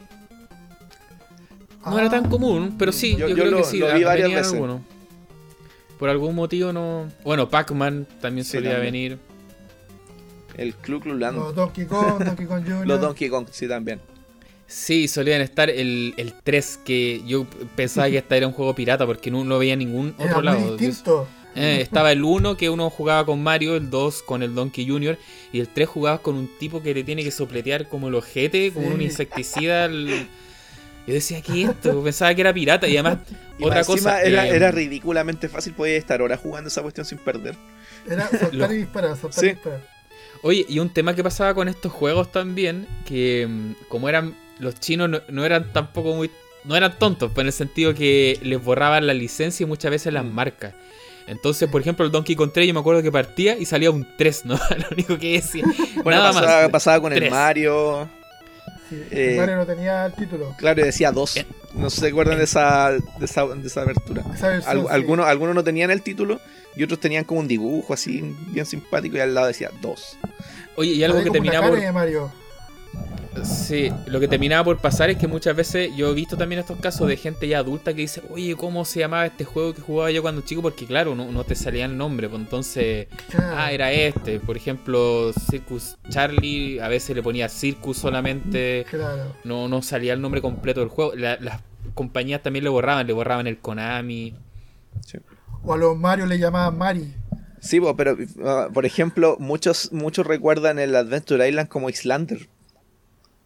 Islanders. El primer- Ah, Eh, el Adventure sí. Island venía harto también en los... Sí. Sí. y Era de los El- que me llamaba la atención por lo colorido, yo me El. Dino Ricky, que se llama el New Type, que también lo mencioné en el Claro. capítulo anterior. Sí, eso, eso yo creo que, bueno, los rusos lo han pasado con ganas ese tema.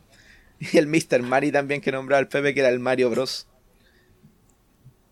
Oye, y juegos bizarros, había uno que eh, decía muscle, como músculo, y era el de Kinnikuman. Ah, el Kinnikuman, sí. Sí. Sí, también. Yo ahí primera vez conocí a Kinnikuman, después cuando vi la serie que la daban acá en Chile, era como, estos personajes los conozco de algún lado. Claro, de ahí venían, los jugué en Famicom hace como 10 años atrás. De anime también el- me acuerdo... El, el Panda Mario. El Mario con el Panda. Si se acuerdan. Yo ese nunca lo vi en cartucho, A mí lo vi también- ya a como en la época de la emulación. A mí me tocó Yo lo tuve. conocerlo. O sea, no lo tuve, lo, lo tenía un, un amigo que tenía el multicard y me lo prestaba de vez en cuando. No, a mí ese yo lo, lo, lo, lo cachuré en algún momento y cre- creo que debo tenerlo por ahí. Pero sí era Tenía el como. Power Joy, yo me acuerdo, creo. Probablemente, sí. Claro, es más moderno ya, pues Power Joy ya piensa que Nintendo 64 como el 95, 96. Claro, pero el Power Joy traía un cartucho. po. Por eso, pero de esa Claro. época debe ser el, el panda. Mm. Mm. Me acuerdo del Poyan también, ese Uy. juego de, de disparar flechas a unos globos. El Gradius también yo lo jugué en, en Gradius varias- venía sí. Ah, también. Gradius, otro, otro de Konami. Mm. Sí. sí, sí, venía. El que vi harto fue el Star Force. Sí, ese se veía mal. Se Force. veía mal Star Force. Sí. Sí. Bueno, el de Macros también, otro shooter. El de Macros también lo jugué varias veces. sí. Mm. Los Ninja Kid. Ninja Kun. No sé si. Sí, Sí. sí, sí, me acuerdo. Un ninja me- rojo chiquitito. Sí, me gustaban esos juegos. a mí. Sí, y se veían en los arcades también esos Sí, pues juegos. sí tiene su versión de arcade. El Kung Fu. Y era como casi Spartan igual. También venía. Ah, el Kung Fu, ¿verdad? Spartan, ¿verdad? Y ahí salía como Spartan X o como Sí. Kung, Kung Fu, me acuerdo que salía también. Con, como lo X. los chinos. El Kung Fu. ¿Qué más?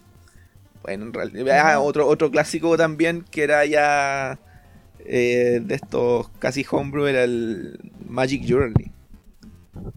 Ese que era como un el clon de Columns. también es como un poco moderno, no es tan, tan de los más antiguos, La- creo yo. ¿Cuál era ese? Es un clon de Columns. Y Pero era antiguo, de principios de los como- 90. Salía como la estatua de la libertad de Sí. fondo, creo. Ah. Sí. Sí. Que yo, yo nunca jugué el, el, Jewel- el, el Columns original, entonces yo también me tocó ver un, uno como con, con sombrero. Tampoco, Ese, ese. la duda original. Ese son como que mezclaban el Magic Jewelry y le cambiaban los los los- Claro. los sprites. Sí. Claro. Ese el, or- el original, entre comillas original, era el Magic Jewelry. Ah. Oye, y el, y el otro que estaba también, es- para los que no tenían Street Fighter y tampoco tenían el Street Fighter Pirata, estaba el Urban Champion.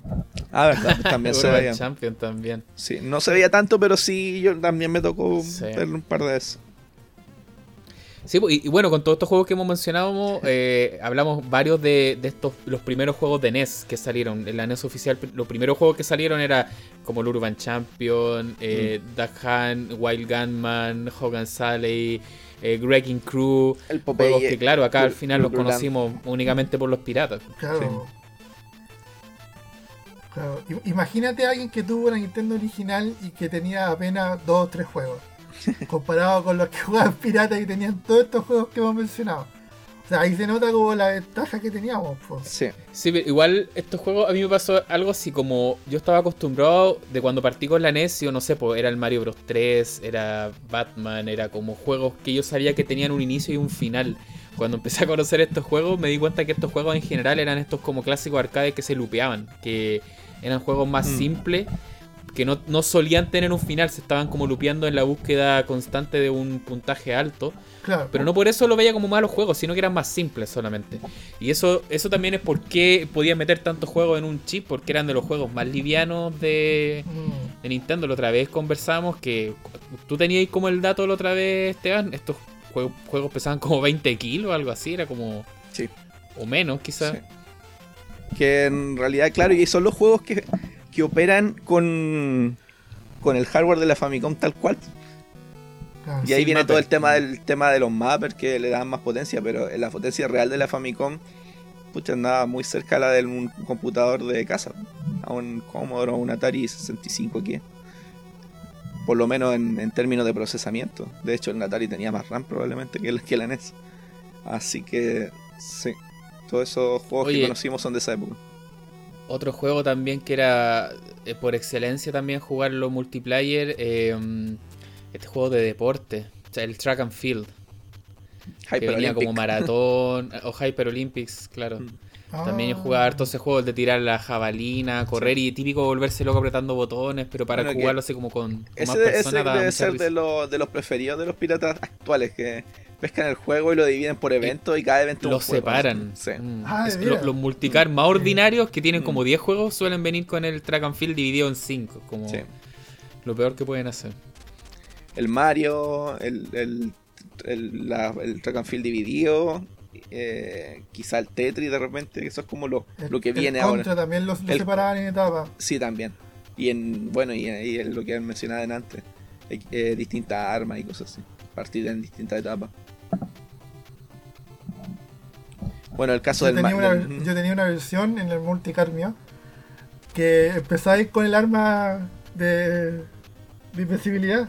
Entonces jugáis todo el juego invencible. Bueno, el arma, la letra B. En el Mega Man que yo jugaba, el Mega Man 1 tenía un, una de las opciones era ser invencible. Y aún así perdía por, por los barrancos y cosas así.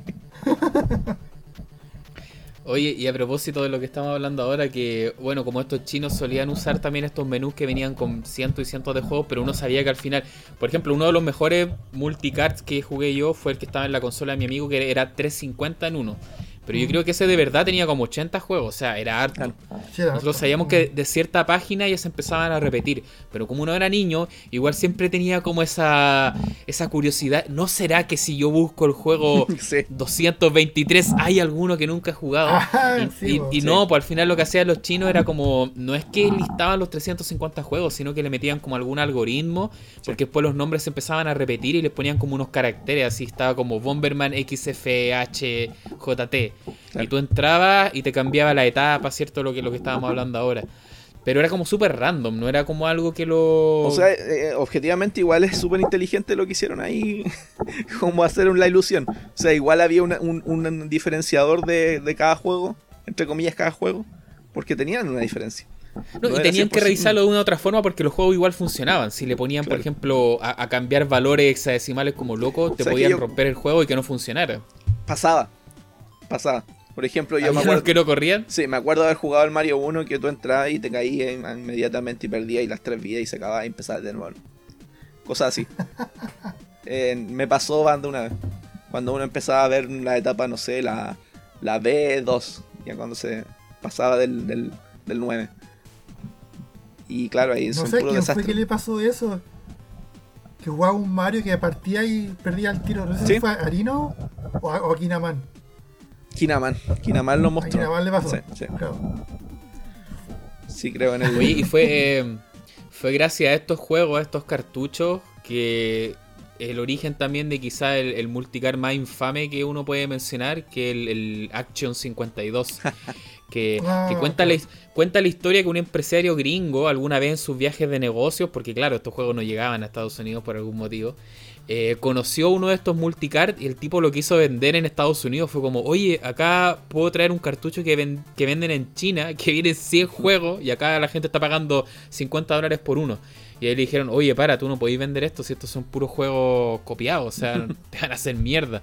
Entonces él se quedó con la idea y, cuenta la historia que buscó como unos programadores como prácticamente estudiantes. Eh, no era una empresa, una casa de programación como con, con prestigio y dijo, loco, quiero hacer un multicard, hagamos muchos juegos, tratemos de meter la mayor cantidad de juegos y vendámoslo a un precio que era alto. El, Action 52 valía, que se eran como 150 dólares. Eh, me acuerdo que subía, subía sobre los 100 dólares.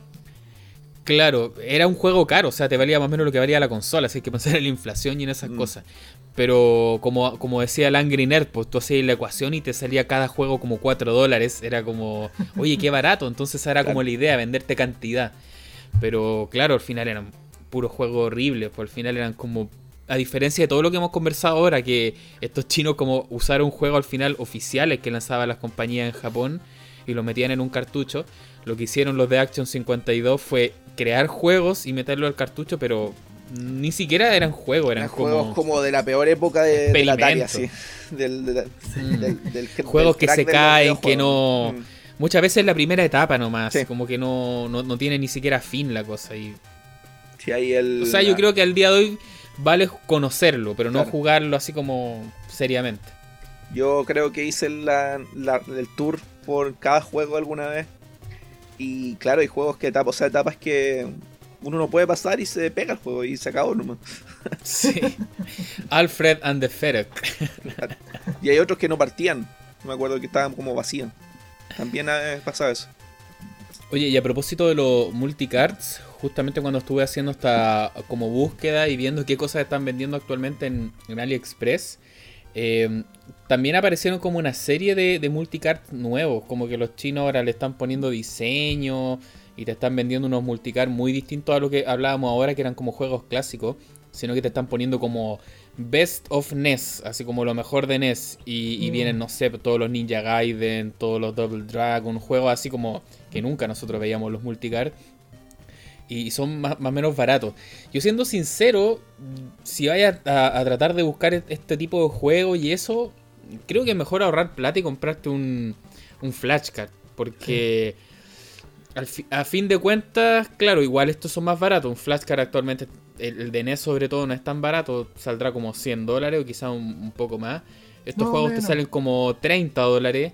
Pero no te vayas a comprar uno, te van a querer, te a querer comprar otro y otro. No son de muy buena calidad. Como dice Club Nintendo, pueden dañar tu consola, ¿no? Pero eh, yo creo que es mejor comprar un flashcard.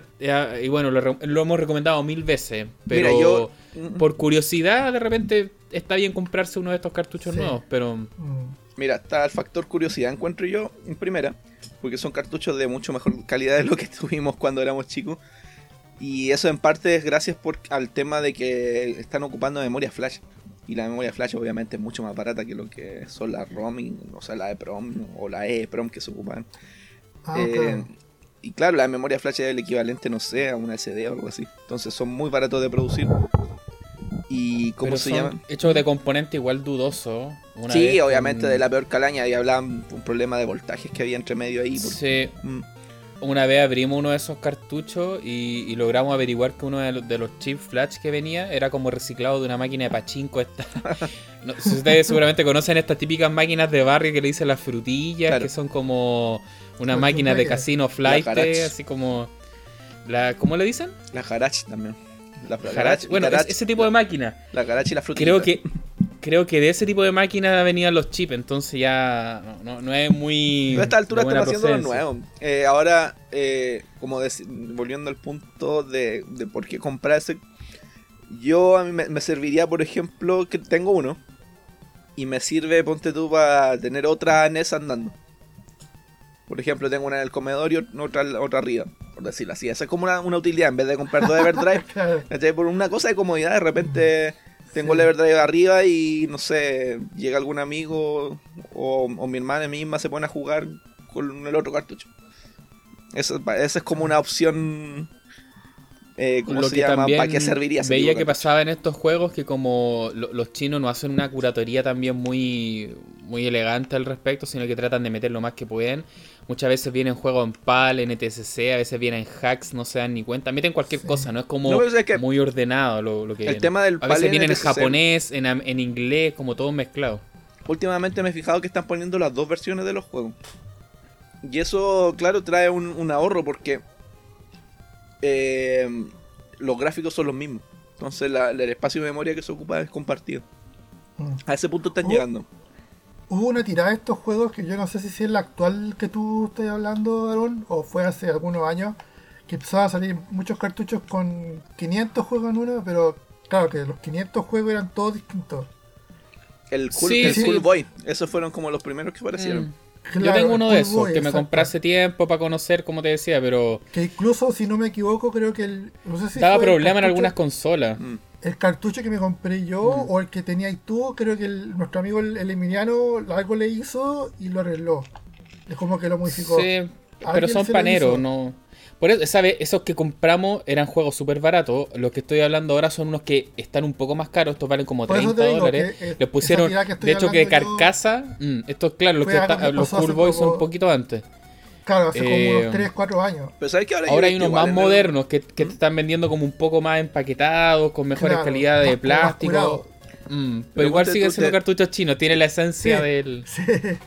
Te venden, no sé, uno que tenga 150 en uno sin repetir, en 7, 8 dólares, igual es un buen precio. Sí. Mm. ahora el tema que es, el, tema este del, de los voltajes reales, eso eh, hasta el momento a mí nunca me ha dado problema, pero, si hay, hay, algunos flashcards que tienen problemas con ese tema del voltaje, o sea, bueno, decía, los clones del Everdrive de Edge. Mm. Mm. Sí. O el Everdrive antiguo, el primero. Original y todo. Sí. Ah, por ejemplo, lo que le iba a mencionar que mm, para consolas nuevas, eh, PlayStation 4, Xbox eh, y PC también, Capcom lanzó una colección que se llama como la Disney Afternoon Collection, que es como una colección de estos juegos 8 bits de su franquicia que, fueron bien exitosos en la NES, que es como el DuckTales, eh, Chip and Dale, Darwin Duck. Esos juegos están para las consolas nuevas, con un emulado obviamente.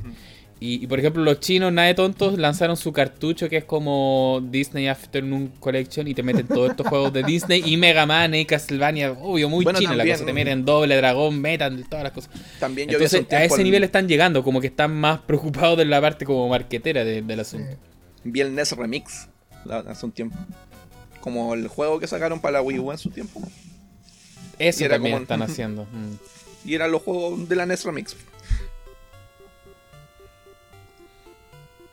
Oye, aparte de estos multicards, eh, no sé si algo más queremos hablar o si no empezamos a hablar de los hacks también, que no le hemos dado mucha. como mucho hincapié. Yo creo que igual hay algunas cosas interesantes que podemos mencionar también. Yo creo que ya llevamos. ¿Cuánto? Sí. Podríamos pasar mejor orden al.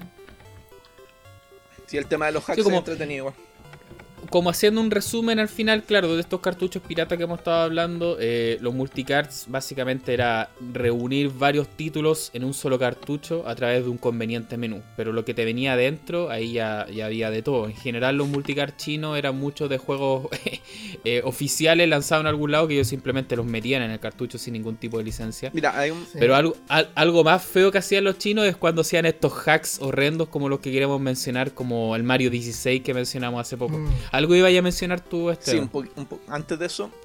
Bueno, y viene de la mano con esto en realidad, eso de modificar los juegos. Em, cuando mencionaban delante que le sacaban los títulos, por ejemplo, sacaban el Konami o algo así, mm. los, los, japoneses empezaron a dar cuenta que le estaban pirateando los juegos y pusieron medidas de protección. Entonces, claro, el, caso este del Ninja Gaiden, por ejemplo, que mencionaba Kinaman en el, en el reportaje, era que no podía obtener Power Up si, si el juego no tenía el, el nombre de la empresa, por ejemplo. ¿Cuál era el otro? Las tortugas ninja que no podíais terminarlo, no, no podíais pasar la última etapa. Mm. Pero era por eso específicamente porque le sacaban el, copyright. Sí. Mm. Una manera rebuscada de hacer un anticopy. Claro, tú, por ejemplo, decir en la posición de memoria tanto a la tanto debería dar cierta suma. Entonces, si esa suma no coincide, falla. Se activa eso. De, Claro. Se activa Game Genie. Claro. Oye, Game Genie también. Podría hablar de Game Genie. Igual o, hablamos o, o no el lado B o el. Sí, también, yo creo que se suma.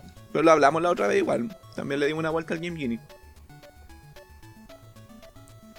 Oye, respecto al tema de los hacks, em, yo creo que igual no es tan de la época como de oro de, estos como multicar y de las consolas creación. Fue un poco después que empezaron a salir este tipo de, de, modificaciones, pero aún así son de la época. ¿eh? yo creo que el, caso que mencionamos delante fue como el clásico cuando en, esta, en, un programa de televisión rusa confundieron un cartucho pensando que era como original. Porque claro, los chinos lo que hacían al final es, como sabían que habían juegos que eran muy exitosos, los de Mario principalmente, Mario 1, Mario 2, Mario 3, llegó un punto que te querían seguir vendiendo Mario, pero no había más Mario. Entonces, ¿qué hacían? Te tomaban juegos que ya existían y les cambiaban la gráfica. Y muchas veces era poner una horrible cabeza de Mario pegada así como a la fuerza encima.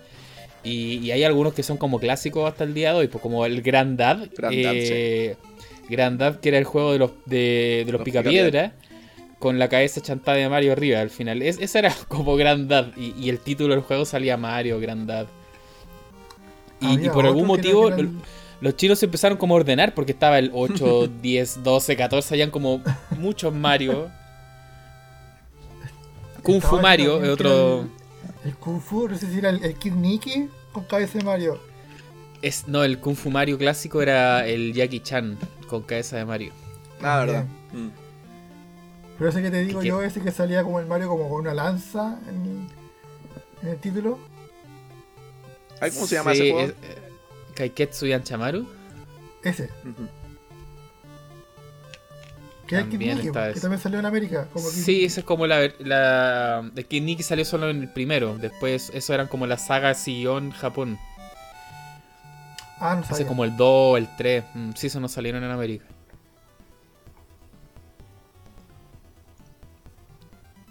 Y eso. ¿Qué más? Y es así como juegos de Mario para tirar la chulla. No, pero hay que varios, conectando un poquito el tema de los hacks, porque tenemos los hacks, los hacks hicieron los chinos, o sea, tratar de convertir un juego en otro. También me menciono Chip Deal 3, que se me dio mucha risa. Al que estaba en Vietnam. Claro, Chip Dale en Vietnam. Pero encajando un poquito con lo que sigue después, porque ahora con, la llegada del emulador y Pero explica eso, tenía que explicar eso que, que es Chip y Dale 3 ¿Pero qué juego, era, qué juego era el original? El original? Es, que lo mismo, los chinos en esta búsqueda de, llegar a nuevos juegos para vender, eh, los de Mario se podía llegar a entender, así como ya son juegos coloridos, por ejemplo la de Adventure Island también a veces le ponían cabeza de Mario y ya puede ser. Pero como el Chip y Dale fue muy famoso, el 1 y el 2, que eran juegos más o menos similares, lanzaron Chip y Dale 3, pero usaron el Heavy Barrel, creo que se llama, que es un juego de guerra, así como de estos personajes, así como estilo contra, pero con, una visión desde arriba. Y a esos personajes les chantaron dos ardillas con metralleta, o sea... Sí, sí, me acuerdo. ¿Cuál es la lógica de meter ahí una ardilla en Vietnam? Creo. que el Heavy Barrel, uno de Data East, pero sí, es la misma onda que el, el Icarus Barrel. Sí. Ahora sí, dale, Esteban. Sí, pues encajando ya con la, con la llegada de los emuladores, obviamente tenía los ROM a las manos, entonces uno, los que cachaban algo empezaron a meter manos sobre los ROM y se empezaron a ver los primeros hacks hechos en casa, que básicamente eran cambiar los sprites también, como lo hacían los chinos. Es que ya, hay, ya hay, en esa época ya, con la llegada de las emulaciones, también empezaron a salir las primeras como herramientas de programación para editar, para editar el código. Sí. O sea, ya, eh, por ejemplo, el, el, famoso el Tile Pro que permitía editar la, los, sprites sin ningún conocimiento de programación. Entonces ahí se salió como toda una época de, de hacks solamente de sprite y, texto. Y después ya empezaron a salir como editores específicos y cosas así. Pero de después, hecho, es, es como super hincha de pelota a veces descargar eh, ROMset. El ROMset es cuando uno Mm. descarga como todos los ROMs de algún sistema. Y muchas veces cuando uno descarga los ROMset de NES vienen con todas estas versiones gráficas antiguas que hicieron alguna vez los hackers, entre comillas.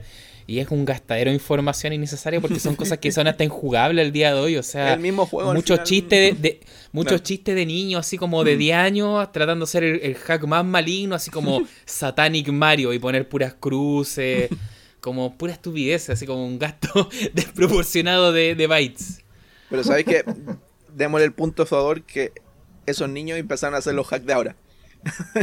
y ahí sale Claro. una, una joya. Ya, el, siempre se me viene a la cabeza el Mario 3 Mix. Que pucha que bueno. ah claro en hacks modernos ahora hay cosas que son súper elaboradas Claro. Sí, ya, ya Sí. modifican música, eh, colocan mecánicas nuevas, entonces no es otro, es otro mundo ahí que, que entra a jugar. Hace O- poco, claro, esto, esto ya es como un poco distinto a lo que estábamos hablando en antes del mercado más pirata de la época, pero yo creo que, claro, está ligado que es, que es el tema de los hacks. sí, Y claro, ahora también se da mucho este tema de, de que usuarios eh, como que corrigen, entre comillas, cosas de, de algunos juegos. hace poco, Como, no sé, por ejemplo, ponerle mapa al Metroid, que el Metroid es un juego que Mm. es un clásico, todos conocen, pero es súper difícil porque no tiene mapa. Entonces, hay unas versiones que le agregaron esas cosas al juego. Hace poco, no, no me acuerdo en qué juego específicamente fue que le corrigieron la síntesis de O, de que estaba mal comprimida. ¿Cuál fue? Creo que ustedes lo, lo, lo deben haber visto, ¿no? Creo que ese fue No un, me acuerdo. un- un juego de Genesis, los Street Fighter de Genesis, creo. No, si era de NES. Ah, Uno que partía así como con, con voz al principio, creo que uno de béisbol o algo así. Sí, de repente pasan cosas así. Ha- Hace poco también hubo un caso con el. Eh, esto también me llamó mucho la atención: el Star Tropics. eh, el juego que salió, que hemos conversado varias veces el Star Tropics, que es como un favorito del Pepe y, mío. Eh, hay, una, hay una música de una de las etapas, creo que incluso la, del primer nivel o el segundo nivel, eh, de las primeras. Que si tú dejas el juego andando un rato y, obviamente se está lupeando la, música, por un fallo en la programación, como que se enreda la pista de percusión con el bajo, algo así, entonces eso se confunde y la canción se va a la mierda. Eh, entonces un tipo lo corrigió, o sea, hay hacks hasta de ese nivel que te corrigen Mm. cosas súper puntuales que uno ni sabía que existían, claro. pero ese nivel de hacks también existen. Claro, ahora Pucha, creo, si, no- pues, si nos ponemos a hablar de hacks, hay un, un mundo absolutamente inmenso. no sé cuál, si lo mencioné en la vez anterior del Mario, Mario 1 Flow. Que ese es súper Sí. reciente que, claro, es todas las etapas de No. un tirón. Encontré Nos muy bueno. una vez que hablamos, pero no, no era. Ah, no, no, no, no, no fue en el podcast. Sí, claro, hace no más de un año se lanzó y elimina todos los tiempos de espera de Mario. O sea, uno no, pierde momentum si agarra un hongo, por ejemplo, cosas así. Y claro, el, el speedrun anda del orden de los dos minutos, dos minutos y medio. Claro. ¿no? Sí. Pero, El eh, otro día lo estuve buscando y no lo encontré, así que tenés que mandarlo. Ah, ya, sí, sí, sí lo tengo ahí. Bueno, también salió un, un hack de Super Mario Bros. 1 que te permite jugar con dos personajes al mismo También. tiempo. Ese también Sí, fue como heavy El- que el sueño, hacer viviendo el cosas. sueño, eso. Mm, Sí. sí. Yo me acuerdo que lo, lo jugamos una vez donde el Pepe, pero como en un Raspberry, así como que lo probamos. Mm. Sí, Para ver como qué que tal andaba. recién nos habíamos enterado y yo fui, lo bajé Sí. y lo jugamos tiro. Claro. Pero sí, yo creo que en hacks hay un mundo también. Ahora estamos dando unas pequeñas pinceladas porque hay muchas cosas. eh, de, de partida, yo cada cierto tiempo me meto a esta página roomhacking.net. Ahí van poniendo como actualizaciones. Hay, hay de todo tipo de hacks. De, de, por ejemplo, correcciones de colores también suelen salir. eh, traducciones. eh, claro, juegos no, que. todavía no hemos mencionado las traducciones. Eso no es Es menor. una parte Mm. súper importante. Porque, bueno, Y, existe- sobre todo cuando son de japonés a, a inglés o a otro idioma occidental. Mm. Sí. Que no es menor la pega que tienen que hacer porque Es muchas tremenda. veces eh, de partida tienen que ampliar la memoria del juego porque tienen que sumar caracteres que no estaban originalmente eh, y después de eso se hacen como una tabla de caracteres y empiezan a traducir. Es un trabajo como bien de locos lo que hacen ahí y los tipos lo Claro. hacen por amor al arte, entonces... Y en particular en la NES, Totalmente porque claro, es mucho más cerrado el espacio. En la, en la Super se han de- documentado mejores formas de extender ROMs y cosas así.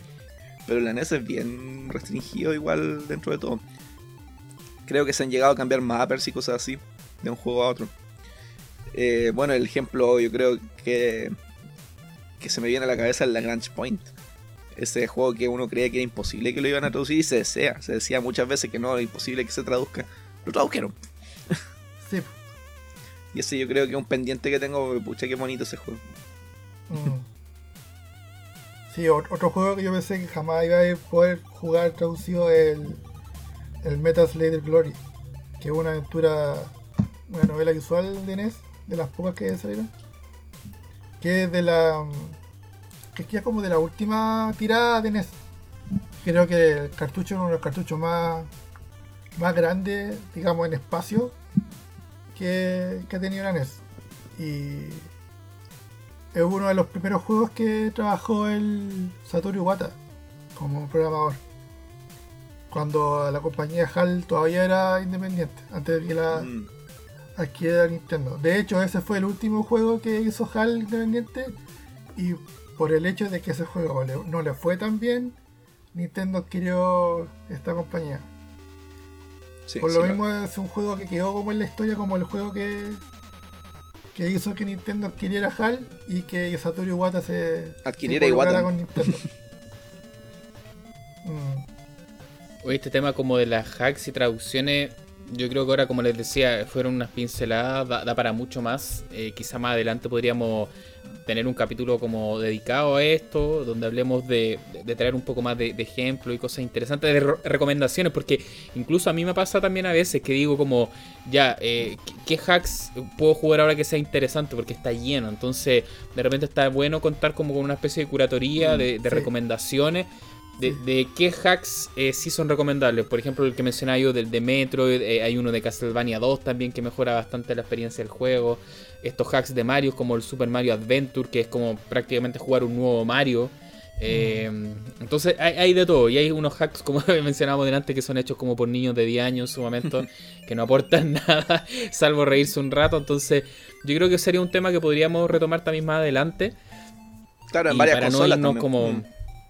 Claro y, no solamente en Nintendo y, más o menos como para volver al tema y no empezar como a irnos mucho. Mira, estuvimos conversando de, las consolas, eh, de los modelos que, se llegaron a conocer acá, ¿cierto? Tanto de, estilo NES, tipo Famicom.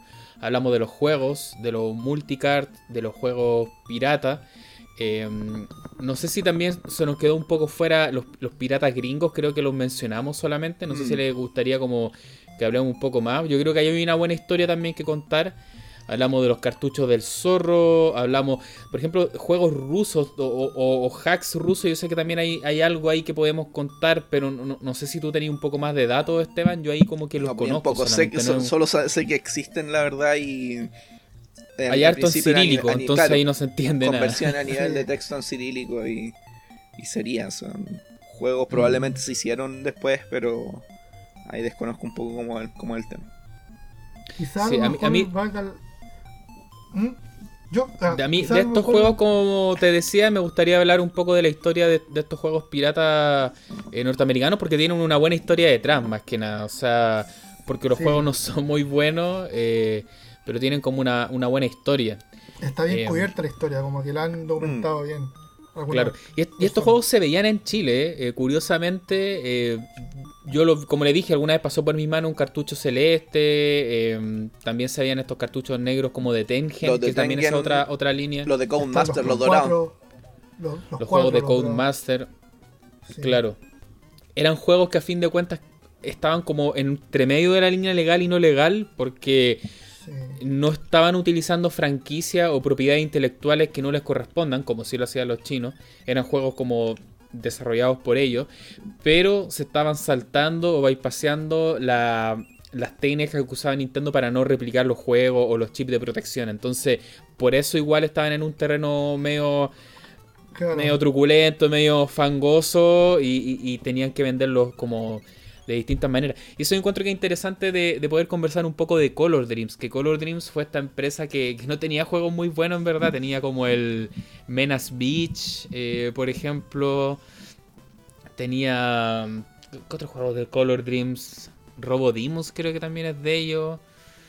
Juegos que no eran como muy buenos en verdad, eran como de bajas producciones, pero empezaron a lanzar sus, sus cartuchos, ellos vieron una manera de poder saltarse esta protección que tenía la Nintendo y, Y claro, Nintendo lo empieza a presionar. Y también lo que hacía Nintendo es empezaba a presionar a, las tiendas que estaban distribuyendo estos juegos. Que esa era una manera bastante monopólica de decirle, oye, si tú sigues vendiendo estos juegos no licenciados, yo te saco los juegos de Nintendo, no te vendo más y tú te vas de la mierda prácticamente. Entonces los tipos empezaban a decirle, ¿sabes qué? No te vamos a comprar más juegos porque Nintendo no está presionando, va a mandar a la Yakuza con unas katanas. Entonces, ¿qué fue lo que hizo Color Dreams? Ellos buscaron distribuir sus juegos por canales eh, donde no vendían juegos habitualmente, que eran las tiendas de productos bíblicos, y ahí fue cuando decidieron convertir su compañía a, Wisdom Tree. Y muchos de sus juegos incluso lo adaptaron. Yo creo que estos son los juegos más conocidos de ellos, sobre todo por estos videos que hay en internet, como el del, del Angry Nerd, cuando habla de estos juegos de, Baby Moses, David Angoliath, em, el, del tipo que anda recogiendo animales, del arca de Noé.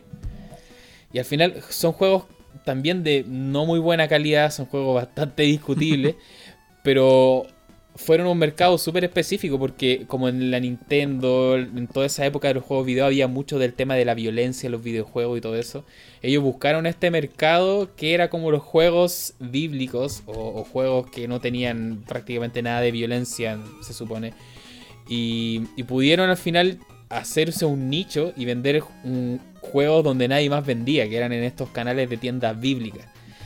Eh, es curiosa la historia porque hasta el día de hoy se siguen viendo estos juegos, eh, son como parte de la historia también de, la Nintendo, eh, de la época de los 8 bits. Bueno, ellos siguieron también con el, en el Super, con el, el arca de 9 3D, por ejemplo.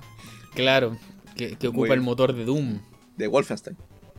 De, Wolfenstein, sí, tenéis razón. Mm. Yo estos juegos, en verdad, como les decía, los bíblicos los vine a conocer después, pero sí pasaron por mis manos algunos juegos de, de Color Dreams de los anteriores. No, no sé si valga la pena también hablar de lo que pasó con Tengen, con estos cartuchos negros. Sí, también hay una historia. Dale, Pepe. Sí. Eh, eh, bueno, yo no, no la sé mucho en detalle, pero lo que sé es que, claro, existían estos, estos extraños cartuchos negros eh, yo recuerdo que el primero que conocí fue el Pac, Pac-Mania. Y me llamó la atención porque, claro, era un cartucho súper distinto, era como el diseño de la, carátula era distinto, no era... Era como una carátula más grande, el cartucho era negro, tenía una forma distinta. Pero no se sentía pirata, eso es una cosa importante. No se sentía tan mm, pirata, era, se mm. sentía hasta como más rudo el cartucho como que, ah, este, este juego es mejor porque viene un cartucho negro. Claro, uno cuando es niño lo, piensa así. Lo mismo de los Codemasters, que eran dorados. Claro. Pero claro, hay todo una, un rollo que hubo ahí con Nintendo y Tengen que... Eh, ahí hubo dos, dos, temas. Tengen, Tengen no era algo que tenía que ver algo que ver con Atari, creo. Sí, o sea, es de, Atari. Subsidiaria de Atari, claro. Que comenzó a a distribuir juegos de, de, compañías grandes, compañías eh, como Konami o Namco, incluso Sega en la Nintendo, pero sin el sin la aprobación de calidad de Nintendo. Pasó como lo, que pasó algo parecido con. O sea, igual es importante mencionar que Tengen tuvo tuvo el acuerdo del principio. Lanzó un par de juegos oficialmente en ¿Ah, la NES. Sí. Y creo que el, no, no, no, no, no, estoy seguro si fue el Pac-Mania. Pero fueron creo que dos juegos que lanzaron oficialmente y después ya, se aburrieron así. Y ahí hubo dos, dos demandas. No me acuerdo de cuáles eran los juegos oficiales de Tengen, lo estoy buscando, así que denle, a ver si lo alcanzo a revisar. Bueno, yo recuerdo que está, claro, Pac-Mania, está, están los de Sega, está el Alien Syndrome, está el Shinobi, está Mira, uno de béisbol. Ahí encontré uno. Está el, el Rolling Thunder el RBI eh, Baseball. Ese fue, ese fue, uno de los que se lanzó. Y el Gauntlet era el otro. El Gauntlet, sí, mm. tenéis razón. Mm. Y, no podemos olvidar Tetris, que es quizás el que tiene más historia. Es que esa es otra historia más. Eh, claro. Y de hecho ahí, como lo decía, habían dos demandas. Una era Atari contra Nintendo y la otra era Nintendo contra Atari. que una era por el tema de que estaban, de que copiaron su chip de autenticación el Ternes y claro, el otro era Atari que, que dice, no, nosotros publicamos el Terry y tenemos los, lo, ¿cómo se llama? La licencia. Y hay todo, todo un tema con los rusos.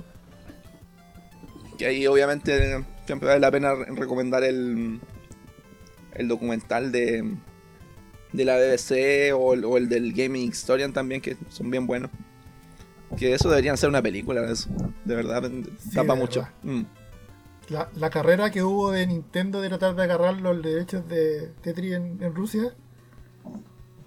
Y, Al y- final se yo- lo ganaron, pero lo ganaron por- para, la Game Boy. Claro. Eso Es fue que mucho después. para allá iban. Espérate, y no, igual conservaron los de consola. Ya. O sea, Nintendo no fue, fue el de BPS. Y que se los concedió a Nintendo para hacer la versión después de. Porque primero está el de BPS, que era de Famicom. El de Famicom. Y después Nintendo lanzó este Tetris, que es el que se ocupa en los, Claro. En los Que campeonatos hasta el día de hoy. ¿Cómo se llama el ruso? Alexei Pazinov. El Mm. Patinov decía que era como. No le gustaba la versión de Famicom, que la encontrara, la encontraba inferior. Entonces él quería como que darle la licencia a Nintendo de América para ver si hacían algo mejor. Ah, claro. ¿Y qué más? Y bueno, eso cabe mencionar también que eso fue en contexto de, de la Unión Soviética, ¿no? Es como el caso de la Dendy que, que ya es post-Unión Soviética. Aquí está metida la Unión Mm. Soviética entre medio, entonces. Aquí- Eh. Ahí también hay otro rollo también de que el, el gobierno ruso tenía tenía retenido los, los derechos, Claro. pero el gobierno comunista tenía retenido los derechos de, de ¿cómo se llama? De distribución. De distribución y de autoría. Mm. De, Sí, del eh, de la propiedad intelectual, porque Propiedad era intelectual, eso, perteneciente a la madre Rusia. Claro. Claro. Entonces ahí como que Nintendo llegó como un poco como que caballero dorado a salvar al- a este tipo. Y al final, bueno, cuento, cuento corto y, y final feliz, este caballero se terminó mudando a Estados Unidos, recuperó su propiedad intelectual, No, el que caballero gana plata sin moverse del escritorio. no la, no la recuperó. ¿No? No. Ah, O sea, ahora gana regalías, creo. Pero oficialmente bueno, es como lo mismo. Después fundaron se Company con el- del... con el de, de creo. Y ahí, ¿Mm? de ahí para adelante. Porque Paginov estuvo en Microsoft incluso. Sí, Ah, es cierto. trabajó Sí. en Microsoft. Sí. Ahí lanzaron unos juegos Se- del. El capitalismo se lo, Claro. se lo llevó a, Sí, a América. Pero ahí cuando ya estaba, ya, ya había llegado a América ya, sí, sí. ya había pasado a lo de Nintendo. Sí, Oye, de hecho. respecto a lo... Ah, termina... Sí, es que se, se este. hizo muy amigo del de VPS. Y él, él le hizo lo- los arreglos para que se fuera a Estados Unidos. Es el de bigotes que salía en el documental. Este. Ah, ese como él, es, latino. él es de VPS, sí, el que parecía latino. Sí. Tenía razón, entonces lo que dije en delante era, estaba erróneo. Sí, parecía latino porque no tenía como ascendencia, si no es India, era como algo Mm. por esos sectores. Sí. Mm. Parece. Él, él era de VPS. Sí. Que como Ya. que compraba juegos para introducir en Japón. Sí, y India me refiero del país India, así como- Sí, sí, no, sí, despectivo. claros. Oye, algo que BBS quería no mencionar, Bullet- Bulletproof Software. Bulletproof Software. Sí. Claro. Ay, tienes razón. Oye, algo que les quería mencionar respecto a lo que estábamos conversando de, de Tengen, por si también lo- los que nos están escuchando lo desconocen. eh, seguimos pegándole un poco a Nintendo. Eh, Nintendo tenía como unas propiedades bastante abusivas en torno a, a distribución y, y compra de juegos, porque al final si tú eras como un- una empresa desarrolladora, tú le tenías que comprar los cartuchos a Nintendo. Entonces O sea, ni ellos siquiera te ponían... Ellos te lo hacían.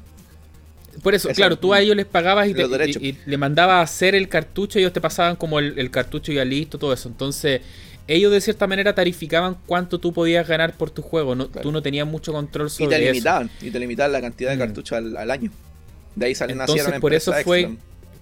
Exactamente, por eso fue que Tengen, eh, ellos siendo también, venían de Atari, fue como, oye, ¿por qué estos japoneses no están regulando tanto el mercado? O sea, e- ellos venían con franquicias fuertes, porque a diferencia de lo que hablábamos nosotros con Color Dreams, que hacían unos juegos bien así como hechizos, juegos que no eran muy fuertes, Tengen sí traía Pac-Man, sí traía, por ejemplo, películas, tenía la licencia de Indiana Jones, traía juegos de Sega, o sea, traían buenas propiedades intelectuales, buenos juegos, eh, pero le estaban limitando mu- mucho el Sega. negocio. Le decían, ya, ok, vende, pero tú vayas a ganar esto por cada juego. Entonces ahí fue cuando los tipos buscaron esta manera de poder hackear la NES, porque no era fácil ir y programar para la NES, tenías que bypassear el, el famoso chip de protección que venía adentro. Y estos tipos descubrieron cómo hacerlo. Y ahí se lanzaron con estos cartuchos negros, que es lo que estábamos conversando hace poco. Eh, Y acá, estos cartuchos también se vieron harto en, Chile, como hablábamos hace poco. Yo me acuerdo haber jugado el de, el Indiana Jones eh, varias veces. Y ahí pasaron algunas cosas curiosas, que el de Indiana Jones está por dos empresas, hay como dos versiones del mismo juego. Está la de Tengen en el cartucho negro. Y por algún motivo después lo licenciaron también para Mindscape, si no mal recuerdo, que otra empresa, eh, una empresa que está el cartucho en plomo, el de Nintendo. Entonces hay como dos versiones del, Indiana Jones. ¿Pero es el mismo eh, juego? El mismo juego, exactamente el mismo, el del Temple of Doom. Eh, lo que conversaban ustedes, que tenemos el Tetris de Tengen, está el Tetris de Nintendo. Eh, también, por ejemplo, pasa con el Fantasy Zone, con este juego mm. de, Sega. Sega lo licenció para América por Tengen, pero para Japón está una versión de Sunsoft. Eh, entonces hay juegos que hay distintas versiones. Eh, algo, algo curioso que pasa con esta compañía, que no eran malos juegos, eran buenas franquicias, buenos títulos, pero también pasaba que hay distintas versiones. Mm. Pero es, interesante mencionar de todas maneras. Mm. Oye, otro, tema que me acordé, eh, tú lo mencionaste recién, este tema de que las compañías tenían cierta cantidad limitada de lanzar juegos al año. Y eso provocó que empresas grandes como Konami tuvieron que subsidiarse en otras empresas para poder o, hacer otra empresa. Mm. Konami es la que eh, tenía Ultra, ¿no? Ultra, Ultra, Games. Eh, bueno, el, el también nació así, si no me equivoco. Porque no, me acuerdo cuál fue el primer acclaim con AGN o algo así. Había. Mattel, creo. Claro, Mattel, sí, parece que Mattel fue. Pero sí, hay, alguna empresa que también hicieron algo parecido. Quizá el caso que uno más recuerda siempre el de Konami con Ultra. Em, pero sí hay otras empresas que también lo hacían como en menor medida. No, recuerdo en este momento así como el, el nombre exacto, pero... Yo sé que Acclaim, era, estaba mezclada con otra. No me acuerdo cuál, cuál era. No, y sobre todo deben ser estas que hacían juegos de lucha libre o deporte que lanzaban varios en el año. Bueno, hemos conversado, como, como mencionamos, de multicards, de juegos piratas, eh, distintos tipos de juegos piratas, de hacks. No sé qué otro juego también alcanzamos a ver eh, dentro de nuestra infancia o dentro de la época de oro del Nintendo, porque conversamos de varias cosas. Estaban los de Codemaster, estos juegos dorados, ¿cierto? Que eran como unos 4 en 1. Eh, me acuerdo que esos tenían un, interruptor que era como bien escueto que decía si el juego no funciona con la posición A, póngalo en posición B. Y tenía como una palanquita que había que no te explicaban nada. Y creo que tenía que justamente ver con el sistema de, protección del, mm. de, este bloqueo que tenía la Nintendo. De, de, cómo se lo podía bypassear. Mira, yo entrando un poquito igual me gustaría mencionar un poco con el tema del JM, me acuerdo, de los juegos malos o juegos de decepciones que tuvimos cuando en la época. Irnos de lleno a, la, parte más mala del. a las decepciones que tuvimos cuando chicos. Yo antes de pasarme a eso, mm. Esteban, eh, para poder cerrar el, tema de los tipos de cartuchos que vimos, no sé mencionar también como caso, a mí no me tocó verlo, pero no sé si ustedes también recuerdan este video que hizo el, Angry Nerd cuando habla de este juego que era como de la caperucita roja, el Little Red Hood, Riding Hood, que era un juego que tenía como un slot por arriba. Que habían distintas formas de saltarse la protección de la NES, entonces ciertos mm. cartuchos venían también con este slot para ponerlo por arriba y el, la NES te queda como gigante. ¿No es como el Aladdin Expander, esta cosa también que había?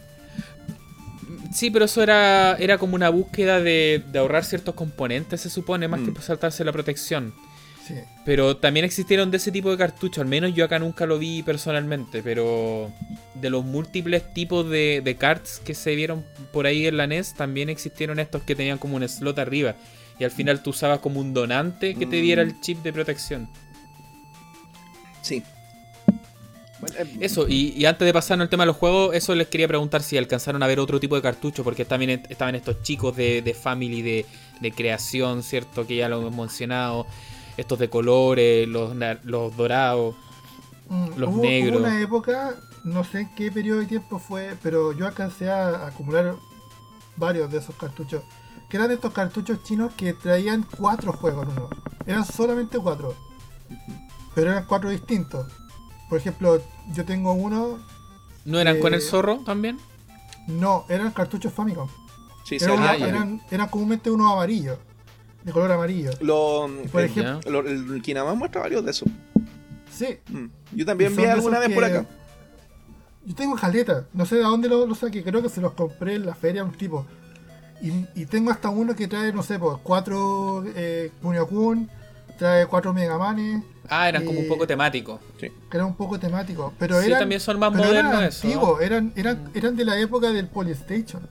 Sí, Ah, claro, sí. un poco más modernos. De, Sí. de plástico ya de más, mala calidad, pero con juegos bien buenos. Plástico, muy mala calidad. Mm. Pero yo me acuerdo haber encontrado bastante hartas joyitas. Por ejemplo, El Reca venía en eso, Viene ¿te el? Reca. El Mm. Reca, no sé si lo conocen, que es uno de los shooters más caros que hay para, para NES. ¿Qué otros juegos vi? Eh, venían? ah, los Chip y Dale, venían todos, venían este el, el, el Kickmaster, Tortuga Ninja también. ¿Perdón? Tortuga Ninja también. Tortuga Ninja también, los Power Rangers. Pero eran como temáticos, traían como, no sé, por los, los Doble Dragon y venía, no sé, por, tengo uno que trae el Doble Dragon y trae el, el Happening Harry. Así. Pero son de A4, no sé qué, qué tendrán. No sé qué tendrán que hayan sido de 4, quizás algún tema con el, con el espacio. Yo creo que era el mapper, trataban de buscar que mapper, usaran el claro. mismo mapper. Mm. Lo otro que Probablemente eso debe ser. no estoy 100% seguro, había unos que se reiniciaba la consola para poder cambiar de juego. No tenían menú. Ah, eso no lo he visto. Que Yo recuerdo era de ese onda. en, en- en la Super Nintendo, recuerdo eso. No, no me acuerdo específicamente, puede ser que esté Pero sí, otro, otro tema, el de la Super Nintendo. Claro, la Super Nintendo yo, yo tuve un, un amigo, tenía un cartucho que traía el, el Rockman, el primer Rockman X, eh, un, un Final Fight y el Choplifter. que se apretaba el reset y se iban cambiando los juegos. Bien.